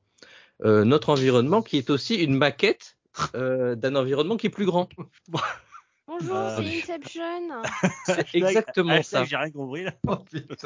En fait, c'est Perceval qui a fait le jeu. C'est pas. Faux. C'est exactement ça. T'as dit bah, quoi, le- Gab T'as dit quoi T'as dit quoi, Gab C'est qui qui a fait le jeu Perceval. Perceval. ah Perceval oui, de Camelot. m'étonnes. euh, C'est pas faux, c'est pas faux. Ouais. C'est pas faux. Donc l'idée, l'idée, elle est super bien euh, sur le papier. Hein. C'est que donc tu, tu as une, tu te déplaces dans ton environnement. Si tu déplaces quelque chose dans l'environnement, euh, un objet euh, qui, est par terre, euh, qui comme une clé, comme on voit dans la dans la bande annonce, bah cette clé, tu, si tu la déposes à tel endroit, euh, dans ton environnement, bah, la taille d'une clé. Si tu vas dans la maquette avec cette clé que tu viens de ramasser dans ton environnement, bah la clé dans la maquette, elle est beaucoup plus grande. Et donc, quand tu la poses dans la, quand tu l'enlèves de ton environnement, tu la poses dans ta maquette, elle réapparaît dans ton environnement, mais elle fait 10 fois, 10 fois, 100 fois sa taille. Donc, tu peux Y a créer. pas un, y a pas un côté euh, superliminal? Ben, ou- oui, il y a un côté superliminal, sauf que c'est pas en, c'est euh, pas visuellement en direct. Hmm, Euh, tu vas jongler entre ton environnement, cette maquette, et l'environnement qui est extérieur à ton environnement, puisque du coup, si tu prends ton référentiel extérieur, c'est toi qui es dans une maquette. D'accord. Donc il y a une maquette dans une maquette dans une maquette. On est, on est bon là, ok, ok. Ouais, ouais, ouais, ouais. Bon, sur- enfin, ça fait plein de possibilités. Il y a multiples possibilités qui, qui sont vraiment intéressantes sur, euh, bah, sur le gameplay en lui-même. Mais bon, qu'est-ce qu'on a après? On a un jeu qui est beau, mais qui aurait pu être beaucoup plus beau que ce qu'on on voulait bien nous faire croire quand on l'a montré sur PS5. Il est sorti sur PS5, sur PS4 aussi, mais sur PS5 on nous vendait du rêve. Le jeu il n'est pas aussi ouf que ça. Genre The Witness euh, est quand même pour moi euh, plus un modèle du genre. Euh, le jeu, il arrive à te divertir avec ces séances de, gameplay là où on fait la clé, le machin, le truc, mais jamais t'as l'effet waouh que t'as juste dans le trailer en fait, tout au long du jeu. Tu vas y passer 5 heures, mais en fait tout ce que t'as vu dans le trailer, c'est ça qui est ouf quoi. C'est dommage. Il y a aussi, je parle du gameplay, mais euh, tu déplaces des éléments dans le décor. Et même ça, c'est laborieux. C'est une honte. Tu poses le truc, tu le déplaces, tu le fais tourner, ça touche un mur, tu peux pas le poser, tu le poses, ah, ça tombe à côté. Euh, des fois, tu n'arrives même pas à le poser ou à le déplacer d'ailleurs. C'est euh, voilà, c'est- triste, c'est dommage, c'est dommage. Ça, ça, dessert le bah, un puzzle game. si tu si tu arrives pas à bien bouger les pièces ou des choses, ça marche pas. Qu'est-ce qui reste dans le jeu? Bah, t'as une jolie histoire, une jolie histoire d'amour euh, qui, mais qui est quand même étalée sur la tartine, comme je dirais. Tu vois, c'est euh, Mm. t'as- ça, ça, ça- t'as envie de continuer de voir euh, quel est le point de départ, quelle, quelle est la fin? Je veux pas la spoiler, mais euh, il y a un, un début- un début et, et vraiment intéressant. C'est un tout petit petite longueur au milieu. Et bien la chute est intéressante. chiant à la fin. Mais non, la chute est vraiment intéressante et te fait poser des questions en fait sur euh, sur euh, bah, sur sur la vie en elle-même. Et bah, c'est souvent le but de- des puzzle games. hein. Mais et là, ils ont un peu étalé. Ils ont ils en ont voulu en trop en faire. Il y a quelques niveaux en trop où ils ont essayé de modifier un peu le gameplay, euh, où ils ont fait des, des systèmes un peu un peu comme dans The Turing Test où tu dois bouger des, des trucs d'une pièce à l'autre. Euh, c'est- c'est dommage. Bon, franchement, si le jeu avait pas été offert sur le PS Plus en début d'année, ja- jamais, jamais j'aurais fait le jeu au final. Parce que, comme tu disais, il a eu, il a s'est fait exploser chez, euh, sur Metacritic. Enfin, exploser. Pas complètement, mais 70, euh, euh, il y en a qui ont bien aimé quand même. Mais franchement, pour un puzzle game, allez voir Manifold Garden ou Superliminal dont on a fait les tests. Ou alors allez voir The Witness. Et encore plus vieux, vous pouvez aller voir du Portal. Du portal, ce que je veux dire, voilà. Voilà. Autant chercher euh, ce qui se fait de mieux. Euh, Il fallait qu'on en parle parce que je veux dire, on- ouais, ouais. s'il y a quelqu'un qui retombe dessus, voilà. Faites pas l'erreur. C'était pas inintéressant, mais 5 heures de jeu, au prix que ça coûte un jeu en ce moment, non, je suis pas d'accord. Je vois que là, il est à 18 euros sur le store de chez Sony. Bah, c'est un jeu Annapurna, donc ça tourne souvent dans ces prix-là. Ouais, attendez qu'il soit à 15. Mm. À 15, oui.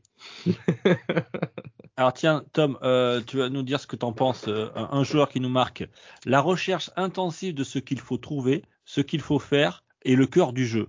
Car on passe plus de temps à chercher quoi faire que de chercher comment faire. C'est donc avant tout un jeu d'observation et de recherche plus que de logique. Euh, Qu'est-ce que tu en penses? Ben, c'est ça en fait, c'est que t'es- t'es t'es lâché dans l'environnement. Des fois, tu cherches, c'est comme si par exemple tu vas chercher la clé, tu la vois pas, tu la trouves pas. Ouais, ouais. Tu sais qu'il va falloir aller, euh, tu, tu vas à un endroit, tu, tu sais qu'il faut que tu traverses le pont, mais tu sais pas comment faire. Donc tu cherches euh, l'élément qui va te permettre de traverser le pont. Et là, tu cherches dans la map, tu, tu te balades, tu trouves. Il y a un moment, moi, je suis complètement perdu. J'ai fait, j'ai fait, euh, en plus, tu peux un peu casser le jeu entre guillemets. Euh, bah, l'histoire de la clé. Moi, j'ai pris la clé, j'ai fait un grand pont et puis je suis allé dans l'environnement encore extérieur. J'ai Non, mais quand passé- Thomas, quand t'as la clé, tu sors, tu sors, tu sors direct. Oui, mais je suis sorti. C'est bien ça le problème, c'est que je suis sorti du jeu. Et je suis sorti du truc. Et en fait, j'ai passé, euh, je sais pas, une demi-heure à tourner en rond dans le truc. C'est pas euh, instinctif? Tom, tiens, la deuxième moitié du jeu euh, est beaucoup plus guidée, bizarrement, car c'est beaucoup plus couloir où on passe de puzzle en puzzle. Euh, ce n'est pas courant du tout de passer d'un environnement ouvert à un couloir, c'est plutôt original.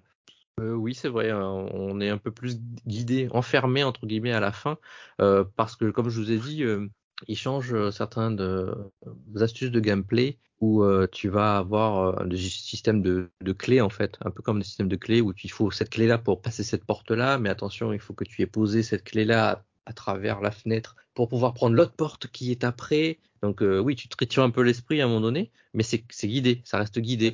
Et il y a une autre phase de jeu où, où là, par contre, euh, je pense que Béné peut pas y jouer parce qu'il faut connaître sa droite, sa gauche. C'est euh, C'est foutu. C'est mort. Hein. C'est euh, en fait, tu déplaces la maquette dans ton environnement. Donc, si tu déplaces ta maquette dans ton envi- environnement, euh, ton environnement donc bouge par rapport à l'extérieur. Vas-y, rien qu'à t'écouter, j'ai la migraine. Ouais, d'ailleurs, on, va abréger, hein, merci. Bah, c'est très compliqué. Voilà. Ce jeu est une merde. Merci, euh, euh, merci Thomas.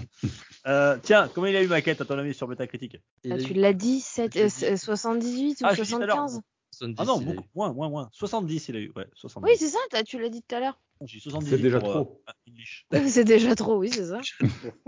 On a déjà passé beaucoup trop de temps là-dessus. Euh, Gab, tu voulais me parler d'un jeu? Euh, je- oui. je crois que euh, ça serait pas un jeu avec des zombies? Hmm, ah non. Oh merde. Ah, on on a plus trop de temps. parler. Je vais parler de quoi? On voulait parler d'un bon jeu avec des zombies et toi d'un mauvais jeu. C'est pas ça? Ah, c'est ça. Mais non, mais il veut que tu parles, Dukes. C'est pour ça qu'il te le laisse, le jeu avec les zombies. hein. Ah, tu veux, tu veux que j'en parle de ce jeu de zombies? Ouais, ben, je sais pas, tu voulais me parler de quoi, Alors, Gab lequel? Euh, Moi, je voulais vous parler de Eastward. Ah oui. Ah non, tu vas pas nous Oh. en parler. Non. Non. Ah bon, bon, bah alors je vais parler de Back 4 Blood. Euh, non, tu sais pourquoi? Parce que je voudrais qu'on fasse un test, euh, Gab, Oui. de Eastward. Alors, on, bien sûr, on peut, faire, on peut en parler maintenant et en faire un test, mais je pense que c'est un, un jeu qui mériterait. euh, Je suis par assez rapport- d'accord. Par Ouais. rapport à Tales of Arise où on peut en parler là, mais on peut en parler plus longuement dans un test. euh, Ouais, c'est un jeu qui quand même a une dimension, euh, on va dire euh, plus plus petite. Euh, je pense qu'on fera- on ferait mieux de se le réserver dans un dans un test euh, qui lui sera entièrement consacré. Euh, il va sortir au mois de novembre en version physique, donc je je l'aurai et je pourrais peut-être en parler avec toi. Gab, tiens, Donc- tant que j'étais là et puis que le, le temps passe parce qu'il ça fait déjà plus d'une heure et quart qu'on est ensemble. On, joue en ce moment en coop avec les, les PPG là. Il y a, bah, il y a, il y a toute la clique qui, qui joue ensemble, ce- sauf Béné parce que c'est un peu du FPS, donc elle est pas venue avec nous, mais ça va pas tarder, je pense. Bah, c'est surtout que Béné était en festival pendant 5 jours, donc euh, pendant que vous vous y ameniez, moi ouais, je picolais, voilà. Ouais, ouais. Voilà. Ouais, pas les mêmes priorités. Hein. Oui. Euh, J'étais en dédicace aussi, alors je vous avoue que non, on n'a pas les mêmes priorités. Oh, Setzer s'est transformé en femme, c'est terrible. Euh... Il vous a pas dit, hein, c'est moi qui me transforme en homme de temps en temps. Ah, la Et en vegan, en plus. on tout. Gab, tu veux nous Non, mais parler juste de... aux dernières nouvelles, Ouais. on va bien à l'unanimité moins 1. J'ai rien compris. compris. C'est pas grave, il y en a au moins un qui a compris. À l'unité moins 1, ouais. À l'unanimité moins 1. Ah, d'accord. Bon, j'ai toujours rien compris. Euh, Gab, euh... Gab, tu dois Alors, nous parler parce que Sword, on va se le garder, on va se le garder Sword. C'était pas prévu au programme, t'es arrivé comme ça là, déjà, tu t'arrives, tu fous le bordel. Je veux que tu nous parles d'un jeu qu'on joue en ce moment en coop euh, chez les PPG, c'est Back for Blood. Ouais, Vas-y. Back for Blood, où il y a débat sur le sujet, a priori. Ah oui. Nous avons parcouru le monde et nous étions titanesques. Jusqu'au moment d'affronter notre David. Ce petit ver dont l'apparition a été éclipsée par la politique. Voilà ce qu'il a fallu pour nous montrer à quel point on est insignifiant. Et quand les gens y ont prêté attention, il était déjà trop tard. Mais maintenant, il y a de l'espoir. Car il y en a parmi nous qui ne sont pas intimidés par les terreurs de ce nouveau monde. Ceux qui sont immunisés contre ce fléau sont prêts à prendre les armes et à reprendre ce qui nous appartient. Au lieu de philosopher, dites-nous plutôt comment le buter. Je te donne munitions Il faut qu'on en profite pour tirer parti de notre avantage. Allez, dégagez Une autre vague Écoute, tu sais ce que je pense de Philips, mais il a raison sur un truc. On est en guerre. Il faut les retenir autant que possible.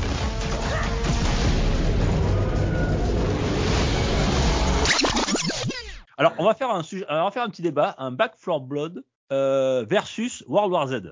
Voilà, qui sont à peu près deux jeux assez similaires dans, leur- dans leur, euh, hein, leur univers, et on va essayer de voir euh, celui qui nous a le plus plu. Quelles sont les différences? Voilà, on verra après chacun. Dans leur ceux qui ont leur construction. préférence. Ouais, Donc, exactement. euh, On va pour- commencer par Back for Blood parce que c'est il est sorti euh, tout récemment là. Alors, Back 4 Blood, c'est la suite de Left 4 Dead, qui est un peu euh, l'inventeur du genre de, de survie zombie euh, en équipe.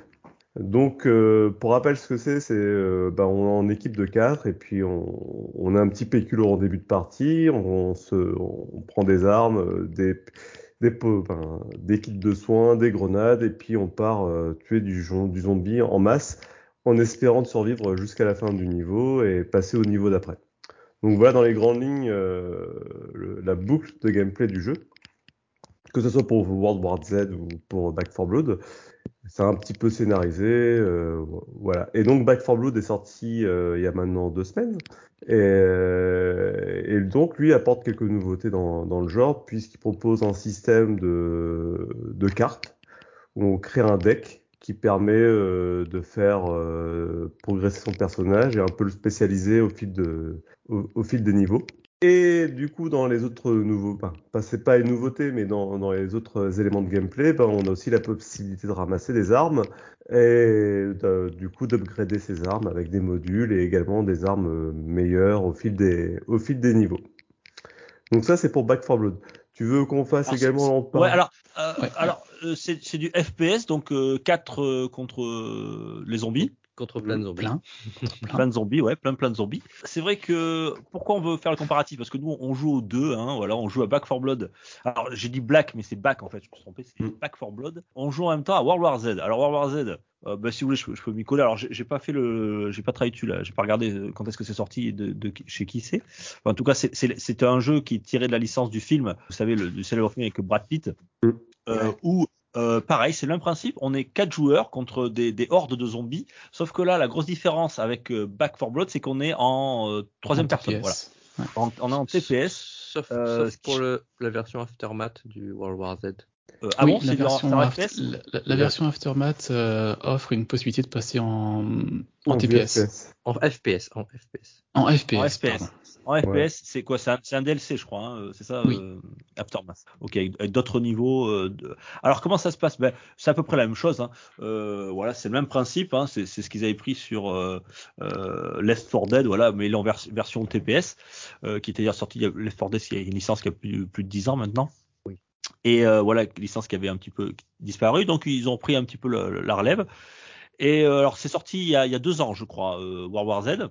J'y ai joué avec Soda, on a joué avec Marc et, compagnie. Et Ouais, euh, ouais, c'était sympa. Alors c'est- à peu près c'est le même principe. hein. Euh, alors la, la grosse différence, bien sûr, c'est le TPS FPS qui voilà qui alterne entre les, les deux types de jeux. Je dirais aussi que World War Z est beaucoup plus euh, on va dire le, le monde est beaucoup moins apocalyptique, apocalyptique que Back 4 Blood. Ça fait plus parc d'attraction, moi je dirais Oui, euh, c'est World clair. War Z. Et pas que pour l'univers, mais je te laisse continuer. contrairement à Back 4 Blood, il n'y a pas de boss. C'est plutôt des, des hordes de zombies. Euh, alors, par contre, ce sont des hordes qui, en gros, chaque niveau est, co- est composé de une, un mi-niveau, une horde, une, une petite horde, on va dire, et à la fin du niveau, il y a la grosse horde. Alors, comment ça se passe? Eh ben, en fait, euh, on prépare le terrain, c'est-à-dire qu'on doit préparer avant. On a, on a une ou deux minutes pour préparer. On peut poser des, euh, des Un tourelles, un- euh, un tower quoi. etc. Un petit peu. Voilà, un peu comme un tower defense, exactement. Et, euh, et par contre, quand les hordes arrivent, ce sont des hordes qui sont beaucoup plus impressionnantes que celles de Back 4 Blood. C'est comme dans le film. hein. Ouais, c'est comme dans Ah, le film. c'est- des centaines. Des centaines et des centaines qui arrivent en quoi En 2 deux, trois- deux, trois minutes. Donc, il faut tenir euh, pendant 2-3 minutes. Ah, Alors après, en- entre les, entre les hordes, le jeu est plutôt assez simple. Euh, Il n'y a pas trop de problèmes de munitions, contrairement aussi à Back 4 Blood où on est tout le temps en train de, de galérer à chercher, des- à chercher des, des, des, munitions ou des armes. On est toujours un petit peu euh, sur, sur- en, en flux tendu. Tandis que sur, euh, sur, sur World War Z, c'est des caisses qui, euh, des caisses qu'on on, on met tout à 100%, quel que soit ton type d'arme. Euh, et on en trouve assez souvent, on va dire. Donc on n'a pas ce, ce souci-là. Voilà. Alors moi j'ai une préférence. J'aime les deux. Très franchement, j'aime les deux. Je trouve que les deux sont très bien faits. J'ai une petite préférence pour World War Z. Je, trouve que quand les, la horde arrive, euh, alors certes ça dure que quelques minutes, mais je trouve que c'est génial parce que ça, euh, ça passe ou ça casse quoi. Voilà, c'est Ouais, vraiment. une euh, tension, ouais. Mm. il y a une tension, voilà, pendant, pendant deux, trois minutes, on est, on, on sait pas où donner la tête, on se parle même plus, on est là, pff, ça sort de partout. Euh, Back for Blood, moi, pour moi, après, je vous laisserai parler, euh, je, euh, il y a, des- on va dire des mini hordes qui arrivent beaucoup plus souvent. Voilà. Euh, par contre, ce que j'ai adoré dans Back 4 Blood, c'est euh, il y a plein de petits trucs qui sont sympas dans le sens où, euh, euh, la dernière fois, il y avait, on pouvait mettre on- des trucs un peu plus rigolos, quoi. On pouvait mettre euh, Le le jackbox. jukebox, voilà, on, on- les zombies qui se mettent à danser. Voilà, on sent que c'est un peu plus décalé. Euh, alors que World War Z, ça fait entre guillemets, hein, bien sûr, à prendre des pincettes, ce que je veux dire, mais euh, plus réaliste. Euh, ouais. Et dans World War Z, il y a des petites, euh, on va dire des petites missions dans, dans, dans, dans, dans chaque niveau. Alors, Il y en a aussi dans Back 4 Blood, mais je trouve que c'est moins clair Back 4 Blood. Voilà. On... Après, Alors. dans les deux, je prends beaucoup de plaisir. Gab ou Rolling. Alors, moi, je vais juste te dire aussi, parce que dans Back 4 Blood, pour moi, il y, a- quand même un gros point qui, qui est clivant par rapport à War Z, et c'est pour ça que moi, ça me plaît plus, en tout cas. Mhm. C'est ce que je disais un petit peu quand on en discutait. C'est le côté, en fait, où tu es tout le temps en état d'urgence. Il n'y a pas de, effectivement, à des moments précis, il n'y a pas une grosse horde qui va arriver que tu vas devoir anticiper.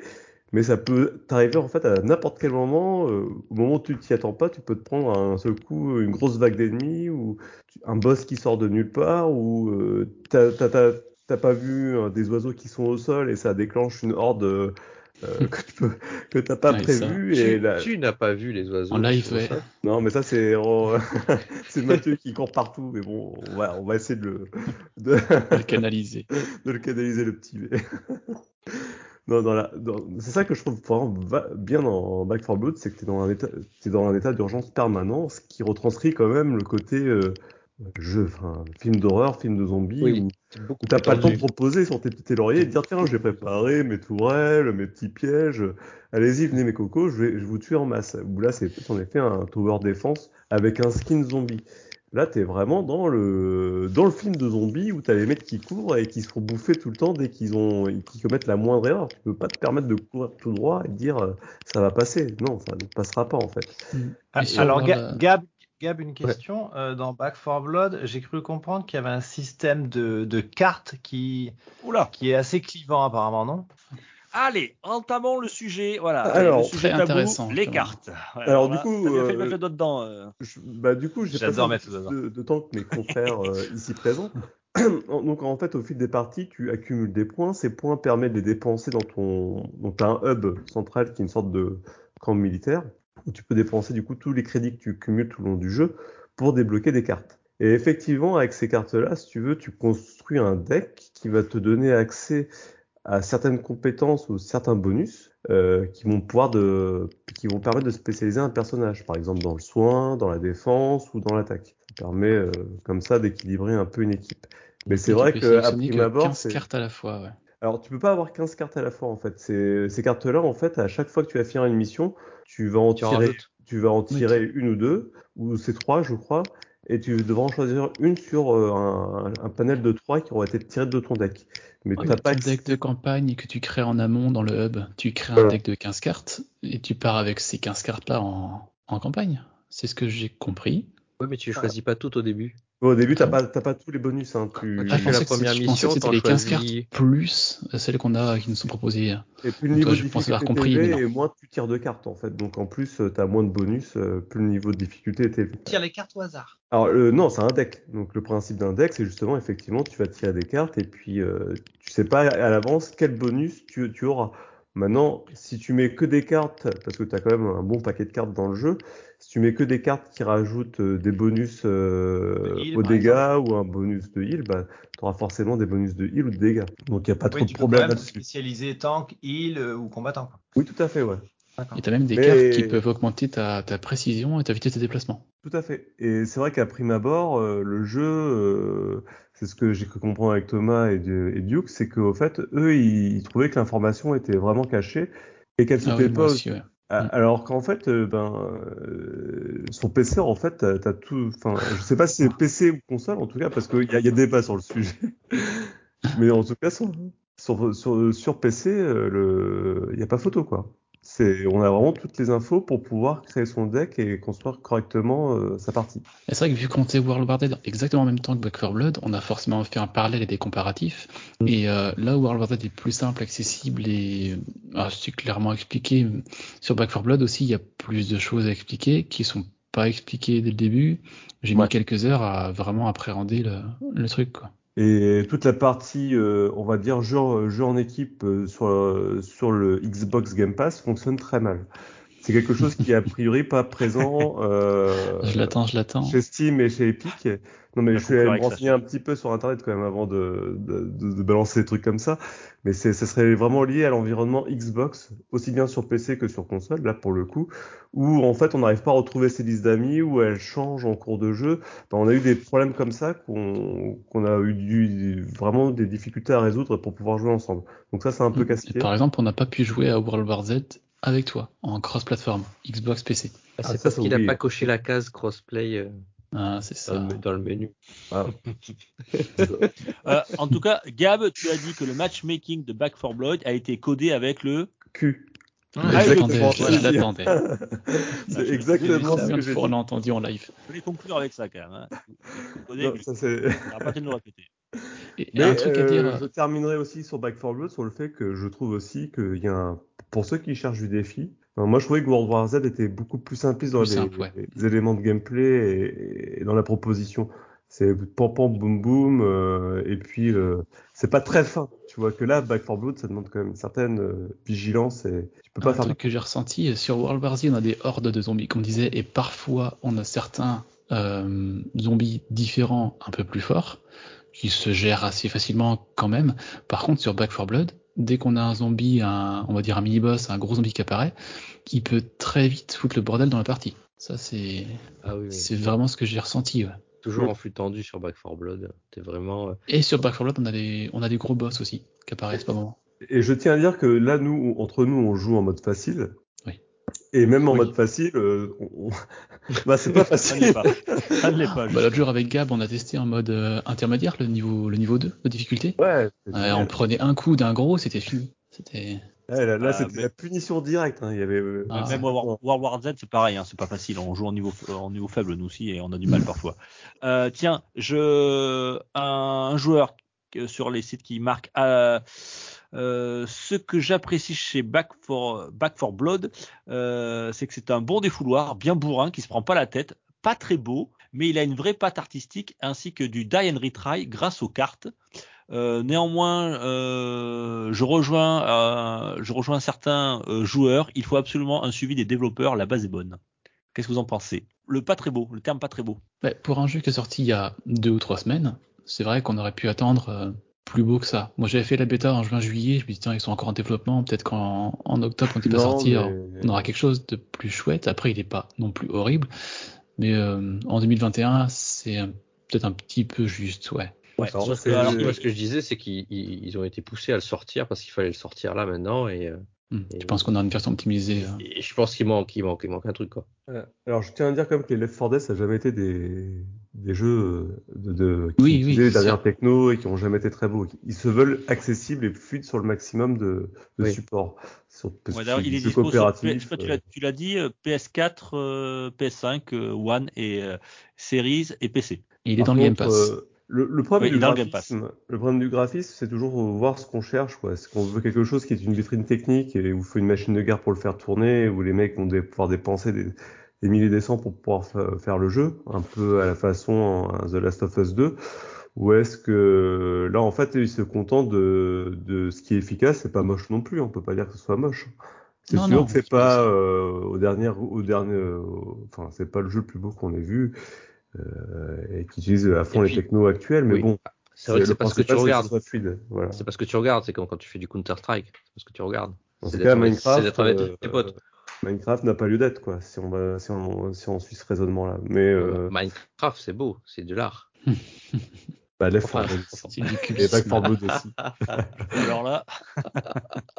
Euh, bon, alors on n'arrive pas à nous mettre d'accord sur quel est le meilleur. Moi, j'ai quand même une préférence pour World War Z. Ah, pareil. c'est Euh, deux jeux totalement différents. World War Z, je- c'est plus un défouloir quand Back 4 Blood va être plus technique. Je pense qu'on pourrait jouer comme une, ça. hein. une question, est-ce que avez, euh, vous avez testé Aftermath? Non. Non, Ah. Enfin, enfin non. Non. Euh, ce qui est bizarre, c'est que dans le Game Pass, c'est World War Z Aftermath. Aftermath, c'est le qui a marqué. Mais, Mais, en fait, ce n'est pas Aftermath. Il n'y a pas les DLC, il Ouais. n'y a, pas Mar- y a pas les villes comme. euh, Il y a Voilà. sept villes en tout. Il y en a Ah, quatre dans le Game Pass. Moi, en, en tout qui cas, manquent. quand j'ai- téléchargé World War Z sur le Game Pass sur PC, et euh, il y a bien marqué que c'est le basique euh, qui est dans le Game Pass, les autres Ah sont ouais. payants. Parce que nous, quand on sur la sur la page de présentation, il y a marqué euh, World War Z Aftermath. Alors j'ai cool, quand tiens, il y, a, le il y a le lance. DLC qui est offert. Et puis finalement, il a raison, euh, Rolling. Quand tu il y a il y a sept ou huit villes, je sais plus. T'as uniquement les quatre premières. T'en as Euh, quatre, ouais. Donc euh, il y a, il y a contre, Quand on lance le Marseille. jeu, le premier image, c'est marqué World War Z Aftermath, en gros, sur Ouais. l'écran. c'est vrai qu'il Ouais, manque ah, Marseille et puis les autres. Étrange. Il manque Marseille et les autres, il y a deux, deux autres villes. Alors on a juste euh, New York, Tokyo, Moscou. Moscou, et, euh, euh, Jérusalem. Et d'ailleurs, à noter, j'en parlais avec Tom euh, quand je jouais hier, j'ai fait Moscou. Euh, hier, j'ai fini la, la, la session. Euh, en fonction de l'environnement où on se trouve, nos personnages auront des skins qui vont correspondre au pays. Genre Moscou, on va avoir des, Mhm. des chapkas, des... et l'accent aussi. L'accent des personnages dépend de, de l'environnement. Alors l'accent russe hier soir, c'était très très drôle. En plus, les gens, Par- les joueurs parlent en anglais. Ouais. Donc, euh, Par, par contre, gros point noir sur World War Z, c'est quand tu as un bot. Par exemple, la fois, on jouait à 3, il y avait un bot avec nous, parce qu'il faut une équipe de 4. Euh, ce con de bot, il lance les. euh, parce qu'on peut. Les hordes, on, peut les, on a 2-3 minutes pour se préparer, et on peut les lancer ensuite en appuyant sur un bouton. Et le mec, après on est arrivé, il, il- il a- le mec, il appuie sur la il manette. lançait direct. Il lançait direct, quoi. Donc on n'avait pas eu le temps de tout, tout- tout le temps de préparer nos, nos défenses. Alors je comprends pas euh, s'il y a un problème d'IA ou si c'est un problème Alors c'est bizarre parce que moi j'ai fini le jeu parce que cette semaine, j'en ai parlé avec Tom aussi hier, il y a des problèmes sur les serveurs, on ne peut pas se rejoindre en coopération, on n'a pas réussi avec Tom hier et, et mardi. Sur World War Z? Sur Ouais, World War Z, ouais. Le jeu est planté sur les serveurs, oh, ou du moins sur le Game Pass. Euh, Mais voilà, c'est ça qui est codé avec le. ah là. Allez, redis-le. Ça fait du Non, bien. mais c'est ça. Ça fait du bien, vas-y, Gab. Ça sert à rien, ça sert à rien. Et Alors, du coup, j'ai joué, avec, joué avec trois bots euh, Ouais. et ils ont jamais déclenché. Par contre, alors ils se- ils ouais. Moi j'ai la même chose. Quand je joue avec des bots, ils ils font déclenchent pas. Par contre, quand il y en a il qu'un, il y en a qu'un, il ce con, se sont obligés de déclencher les trucs, quoi. Par Et, contre, les euh, bots ne vont pas te soigner, ne vont pas se soigner, ils vont rien faire en fait. Ouais, la, C'est- la- Ce sont l'IA des est pas. C'était ça. Mais avec deux TE. Ils sont cons. Voilà. Ah oui, c'est ça. Et Pour eux, ils conclure là-dessus. Euh, World War Z ou Back 4 Blood, c'est ça reste quand même de bons défouloirs. Oui. Euh, J'apprécie les deux vraiment. Hein. Euh, les deux sont très bien. Euh, voilà, ça reste dans le même style. Euh, à vous de voir, de juger celui que vous préférez. Les deux sont disponibles sur le Game Pass, donc euh, ça permettra si vous avez le Game Pass de pouvoir les tester. Mais en tout cas, Back 4 Blood a l'air de très bien marcher. Euh, Et je pense que Back 4 Blood, faut pas s'arrêter à la première impression, à la première heure de jeu. Faut pousser un petit peu. Puis les missions Voilà. sont quand même assez variées finalement. Oui, ça, il y a les missions, elles changent d'une à l'autre. Euh, comme tu as dit, euh, l'exemple du, jeu, du jukebox, euh, c'est. Ah ouais. En plus, ça fout la patate. T'as une musique à ce moment-là. Ah ouais, avec moi l'air j'étais de content, de... j'étais content de les entendre les musiques. Bon, Yes. euh, World War Z, euh, Metacritic 73, Back, Back 4 Blood 78. Voilà, bon, victoire de Back 4 Blood. Bah, c'est parce que c'est un Ah. FPS, c'est tout. Ah, c'est possible, ouais. Bon, comme d'habitude, on est toujours en retard, on est très bavard sur les jeux vidéo, donc on pourra pas présenter tous les jeux qu'on avait prévu de faire. Euh, Il y en a un qu'on voulait quand même vous le faire parce qu'on on, on l'a fait euh, ensemble, euh, chacun de son côté, mais on, est plusieurs à y avoir joué, donc on va en parler tout de suite. C'est Minecraft Dungeons. Qui veut se lancer dans ce, jeu de hack and slash Tiens, Gab, tu l'as fait toi? Alors oui, mais moi je l'ai fait superficiellement. Moi je pense que la personne pour parler de ça, c'est vraiment Rolling. Rolling, il connaît. Euh, J'ai passé une sur centaine d'heures dessus à peu près. Ouais. oh, t'as- fait quoi le premier niveau, quoi? On a fait deux trois niveaux ensemble avec Gab, ouais. Allez, on a joué en coop. Alors, faut dire que je n'avais jamais touché à Minecraft avant. À ce que j'ai compris, c'est exactement le même univers graphique. Par contre, ça n'apporte pas les spécificités de Minecraft. C'est-à-dire qu'il n'y a pas de construction, il n'y a pas de modding, il n'y a pas de, de mapping, de- pardon, je veux dire. Il n'y a pas de crafting. Il n'y a pas de Il n'y a pas de crafting. craft. Enfin, il y a un Minecraft sans craft, quoi. Il y a un peu de craft quand même. Si. Euh, donc on est sur un genre de euh, hack and slash euh, dans des donjons euh, de 1 à 4 joueurs. Alors moi je l'avais fait d'abord sur Switch quand il était En sorti, local comme en, en online d'ailleurs. hein. en local ou en online, ouais. Moi je l'ai fait sur Euh, Xbox dans le Game Pass avec mon fils. Dans le Game Pass. Euh, moi, je l'ai acheté sur Switch. Alors, j'en ai déjà parlé plusieurs fois euh, dans des tours de table. Alors, avant de de- d'expliquer ce qui euh, les, les points noirs de la version Switch, est-ce que tu peux nous raconter Thomas rapidement l'univers un petit peu de quoi ça parle?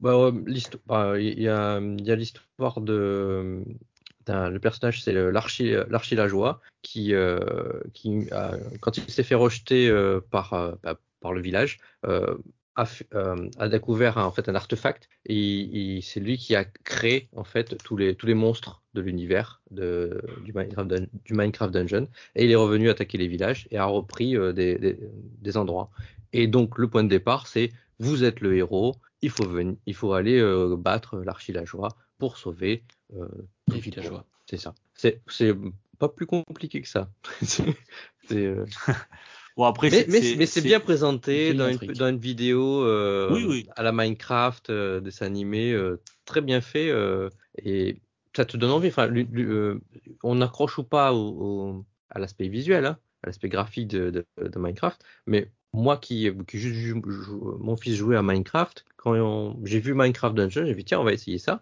Je l'ai laissé jouer en fait et c'est c'est- moi j'étais le deuxième joueur, c'est lui qui dirigeait la partie et euh, une différence de skill. Et j'ai découvert en fait plein de nouvelles choses. Et lui, il connaissait en fait tout, tout, tout ce qu'il qu'il y avait à l'écran en fait, puisque c'était vraiment le même univers. Et moi, je découvrais bah, le squelette, euh, il tire des flèches, euh, le, le creeper, il court dessus. Au moment donné, il clignote, il faut s'éloigner parce qu'il va te péter à la gueule.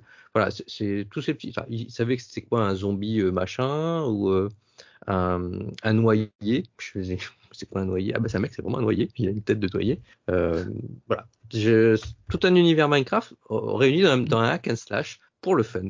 Il est assez complet dans son, dans son gameplay, mais aussi il se veut, euh, il se veut simple dans son approche. Donc, euh, comment ça se passe pour l'équipement? On a deux armes, donc un arc pour les chutes à distance et une épée, épée, hache, lance, euh, faux, marteau, et une armure. Donc ça, c'est la, la base de l'équipement. Et ensuite, avec on a trois artefacts. Donc, ça, les artefacts, c'est des, des, des bonus comme un, un objet de soin, un objet d'attaque, un... on peut invoquer certains personnages. Un compagnon. Un compagnon. Et chaque, chaque joueur en a trois différents et dans certains, dans certains niveaux très compliqués, ça peut se combiner. Il y en a qui peut plus être soigneur, l'autre plus défenseur, attaque à distance. On peut avoir des stratégies assez, on va pas dire complexes, mais complètes. Et c'est, c'est assez bien, bien foutu et en, en, coopération, il y a beaucoup de choses qui sont vraiment euh, très, très sympathiques. Ouais. Après, on est sur Ouais. des niveaux qui durent entre 10 minutes ça, c'est et une hein. demi-heure. Ouais, ça peut être une demi-heure, trois minutes, quarts d'heure si on fouille ouais. tout. Parce qu'il y a, il y a la ligne droite, il nous est indiqué, il faut aller là-bas, faut faire ça. Mais il y a aussi des, des à côté. On peut chercher un coffre à droite, à gauche, explorer. Il y a plein de choses à faire sur le niveau. Des secrets. Alors moi, c'est un jeu que je n'aurais jamais lancé ou euh, que j'aurais acheté si je n'avais pas eu d'enfant. Et euh, finalement, ça a été une très bonne surprise parce que j'ai pris beaucoup de plaisir. Euh, effectivement, comme tu disais, euh, Rolling, euh, il y a deux façons d'y jouer. Soit on peut y jouer euh, en, en ligne droite, que je fais avec mes enfants. Euh, alors eux, ils sont, ils sont, ils sont assez jeunes, donc malgré, malgré, la- on va dire le nombre de d'adversaires, de, différentes choses, le mapping reste assez simple des touches et on peut jouer, on peut y jouer simplement parce que parce qu'on peut adapter en fonction de son niveau, on peut adapter le, le, le niveau des ennemis et on peut le faire soit en mode, on va dire en mode facile ou en mode plus ardu. Moi, donc moi j'y joue en mode facile avec eux et euh, on prend beaucoup de plaisir parce qu'on on arrive à, à compléter mission. Parfois on n'arrive pas, mais euh, c'est toujours euh, dans le, alors c'est- toujours comme on est on est trois trois quatre joueurs ensemble, c'est vraiment dans la, on, on travaille ensemble et, et ça c'est super agréable pour faire des jeux. On peut, se, on peut se soigner, on peut on peut faire plein de choses et donc là c'est la découverte du hack and slash, mais je veux dire pour pour les plus jeunes. Il n'y a pas de sang, il n'y a pas de, ça reste l'univers Minecraft, donc c'est très accessible. Euh, mais à la fois, il y a une double, j'allais dire une double lecture parce qu'on on peut aussi euh, euh, y jouer entre nous, entre adultes, avec euh, un, un mode plus exploration, avec un mode plus plus complexe, en augmentant le niveau. Et, et c'est assez sympa. Il y a qu'un truc que je pourrais vraiment lui reprocher, c'est l'interface qui est pas très très claire. Par exemple, le fait qu'on doit délivrer certains villageois pour ouvrir des boutiques. Des fois, on comprend pas trop pourquoi on a tel niveau. Enfin, pourquoi on peut, on, peut on peut jouer en mode plus difficile, mais parfois on n'a pas accès au mode les plus faciles. Alors ça, j'ai pas compris pourquoi. Alors en fait, Euh, ça, c'est que par exemple, moi je, donc j'ai 100 heures de jeu, donc j'ai un niveau assez fort. Il y a des niveaux euh, Apocalypse plus, plus 1, plus 2, plus 3 jusqu'à plus 16, je crois. Et plus on monte en niveau, donc plus forcément les ennemis sont compliqués à battre. Par contre, on aura du loot de meilleure qualité en fonction du niveau. Et le niveau, par exemple, quand j'ai joué avec Gab, en fait, ce qui se passe, c'est que ça fait une moyenne des deux joueurs. Donc, euh, Ouais, ça peut être compliqué pour euh, quelqu'un qui débute, qui veut être accompagné par quelqu'un de plus fort. Il va, se, il va se retrouver dans des niveaux euh, en moyenne entre les deux joueurs qui vont être vraiment très très compliqués pour lui. Donc ça, c'est vrai qu'il y a un- peut-être un souci d'équilibrage euh, là-dessus. ouais. Rolling, j'ai j'ai une question à te poser. Euh, Mm. Moi qui suis euh, plutôt fan de hack and slash euh, à base de Diablo 2, Diablo 3, Titan Quest, etc. euh, pour moi, la base du, euh, du hack and slash, c'est donc c'est de tuer euh, des monstres, des monstres, des monstres, avoir du bon loot qui tombe, stuffer ton personnage, Ouais. mais au final, c'est pour avoir un, un personnage euh, toujours plus agréable à voir, avec plus d'effets, plus de choses. Euh, sur le- l'environnement euh, Minecraft, du coup, j'ai du mal à comprendre un peu le principe. euh, c'est beau, Alors, enfin, c'est pas c'est quand même pas beau euh, Minecraft. je vais, je vais pas- te répondre parce que du coup, euh, euh, moi je suis comme toi, hein, je suis un, je viens de l'univers du hack and slash pur et dur, euh, Diablo et, et compagnie, et le jeu m'est tombé des mains, concrètement. Puisque en, en fait, là on est vraiment sur euh, la, la forme la plus simple du hack and slash. C'est vraiment tuer du monstre mignon et joli. Ouais, ça peut être très accessible. Ouais, graphiquement, ton perso il ressemble à rien. C'est un gros pâté de pixels. Comme Oui. dirait euh, Thomas, c'est artistique. Hein. Après, on est sur Minecraft. hein. Et après, la, la, la densité, il y a aussi un problème de densité de gameplay pour nous. C'est-à-dire que Ouais. là, tu te retrouves avec un perso qui a euh, l'attaque de base et euh, trois objets qu'il peut utiliser en, en guise de skill. Donc ça, ça limite énormément euh, les builds. Ouais, et- tu- et- Ouais, Et c'est justement, ça, moi tu- qui suis pas trop hack and slash, euh, j'ai jamais touché à un Diablo.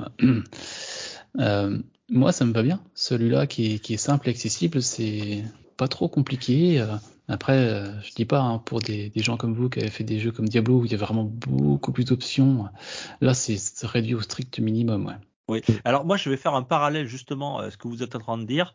Euh, par, sais, ça me fait penser un petit peu au jeu à Mario les lapins crétins, qui était Hmm. une porte d'accès, euh, une, une porte d'entrée au, au jeu de stratégie, Au tacti- au tactical, euh, Ouais. hyper hyper simplifié. Et ben j'ai l'impression que ben, euh, ce Minecraft Ouais, c'est un peu- c'est un un, pareil, petit ouais. peu le, un peu pareil dans, dans l'univers du hack and slash. C'est une porte d'entrée. Ouais, exactement. Ouais, ouais, exactement. c'est Moi, c'est pareil. Je suis pas, je connais pas trop hack and slash et j'ai pris, euh, euh, à ma grande surprise, à grand, euh, beaucoup de plaisir à y jouer avec, avec mes enfants et même, euh, je trouve, même euh, j'ai joué en solo et je trouvais ça assez sympa aussi. Et après, le jeu était bien suivi et, et heureusement parce que dans l'état au, au début du jeu, il n'y avait pas beaucoup de niveaux et le, il y a un hub central entre chaque niveau.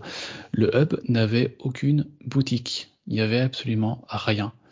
Euh, ils ont ajouté, ça- ajouté ça, ajouté ça pardon, en début d'année. Donc il y a un marchand qui vend des armes, un, un marchand qui vend des artefacts, un, un forgeron pour, euh, pour repérer ses armes. Donc ça, ça a été ajouté assez tardivement dans le jeu. Et euh, aussi, ce qui est bien, ils ont mis pas mal de DLC sur, enfin bien, il y a pas mal de DLC de niveau complémentaire. C'est bien, vous avez pas repassé la caisse. Ouais, c'est ça. C'est- c'est Alors, Mojang, un hein. truc, un truc, faut faire très attention. Moi, j'ai pris le Season Pass sur la, sur la Switch. Donc, j'ai eu accès à chaque DLC quand il sortait, et à peu près un DLC tous les deux, trois mois. Et, euh, sur la Xbox, quand j'ai récupéré mon perso, donc j'ai récupéré toute ma progression. Ces armes, ces artefacts, j'avais tout. Par contre, je n'ai pas accès au niveau DLC sur ma Xbox. Le, le contenu acheté sur la Switch ne suit pas sur la Xbox. Il faut repasser à la caisse si on veut y avoir accès à nouveau sur la Xbox. C'est pas le même magasin. hein. Et Donc ça, je Ouais. trouve ça- ouais, mais je trouvais ça un peu. On va parler du sujet qui fâche justement, parce que tu en parles, c'est la Switch. Euh, la version, euh, la version Switch qui, euh, bah, qui est très pratique parce qu'elle est portable et, et très pratique parce que quand on a qu'une, on peut avoir plusieurs Joy-Con assez, on a au moins deux et assez rapidement on peut en avoir d'autres quand les copains viennent. Donc on peut jouer à, à, à 4 en local, c'est, c'est le gros avantage de la version Switch. Alors techniquement le jeu il, il est pas, il est pas impressionnant, hein, c'est vraiment l'univers Minecraft, donc il n'y a pas Mhm. de, euh, on va dire graphiquement c'est pas, voilà, ça reste l'univers Minecraft, c'est joli mais c'est pas sans plus. Il y a- des bons Par effets contre, de temps en temps. oui, il y a- il y, a des bons effets, oui, de lumière, mais alors on les a pas sur, sur Switch, donc on pourrait se dire bon, bah, Oui, écoute, euh, ça pourrait passer, mais non, sur Switch, euh, il y a des, alors pour, pour ma Il y a part, des énormes chutes de framerate. de framerate, Ouais, mais énormes, ouais, euh, ça frise parfois, ouais, en- même même même sur en le, docké un ouais. petit peu aussi, ouais. Et moi, en, ça- docké, ma ça Switch, euh, ça la faisait chauffer. Hein. Euh, en- quand je jouais Ah ouais, sur des assez longues sessions, euh, le- quand il y a beaucoup d'ennemis, parce que des fois, il y a quand même, euh, par moment, on peut avoir 50 ennemis à, à l'écran, ça peut arriver, voire plus. Euh, là, on sent que la Switch, elle a vraiment du mal à chauffer, à rame. euh, et puis sur des jeux comme ça- ça, ça où saccade, euh, ça, peut- ça va pas jouer à la, frame, défilement. à la frame près, mais quand on balance une attaque et puis qu'on a un petit ralentissement, euh, dans certains niveaux de difficulté, ça peut être tout de suite la fin. C'est pas compréhensible ça parce que on a Diablo 3 qui tourne également sur Switch. Et Oui, ça- c'est ça qui est- Ouais. Alors comme, dirait quoi. je pense que ce jeu a été codé avec le- Codé voilà, avec hein, le. Vous avez- si on Euh, va sur citer comme ça maintenant, c'est. Après, après, faut dire que en général, euh, les jeux Blizzard sont quand même plutôt, plutôt très très bien codés, quoi. Donc, euh, ça explique pourquoi Diablo tourne aussi bien sur Switch, je pense. Bah après Diablo 2, tu vois, ils ont pas fait le même exploit. hein, donc. euh, Non, c'est vrai. Mais ouais, on, est sur, on a comme une bonne porte d'accès au hack and slash, vraiment. Pour ceux qui, comme moi, n'avaient jamais touché à, ou très peu touché à ça avant, ça peut être une bonne porte Je d'accès. pense pas que ça, ça s'adresse pas à des gens comme Gab ou, ou, ou Non, comme Soda, mais je- plutôt non, des je gens pense comme pas. qui découvrent un petit peu le genre et, euh, et finalement on, on y prend plaisir. Euh, même j'avais un peu peur que ça me rebute hein, l'aspect Minecraft. Finalement, euh, ça passe plutôt bien, très franchement. Non, c'est joli. Voilà. C'est joli. Puis on s'y habitue en fait. Et puis on s'y retrouve facilement dans ce- ce- cette vue un peu isométrique. Le fait que ce soit les cubes, en fait, tu, tu repères vite les cases en fait. Oui, oui, c'est vrai que déplaces on facilement. tombe, pas, on tombe Et moins, etc. ouais, Tu, tu évites, tu évites ta roulade dans le vide euh, le plus souvent. Ah, c'est clair. Alors, Mais- par contre, quand- comparément à du Minecraft, euh, de ce que j'ai pu en voir en vidéo, sur le dungeon, il n'y a aucune verticalité. C'est très linéaire. Il y a pas de, on peut pas monter ou descendre dans les niveaux. euh. Donc c'est vrai que ça apporte un côté vraiment extrêmement linéaire au, au jeu. Et puis, euh, je pense à un autre, un autre trait du hack and slash, là, qui est complètement absent de Minecraft, c'est la fiche de personnage. C'est-à-dire, pour ceux qui aiment euh, passer leur temps à optimiser les stats, à regarder les fiches de Ah bah, on personnages en long, en travers, euh, y a à rien. faire des feuilles Excel pour trouver euh, Mm.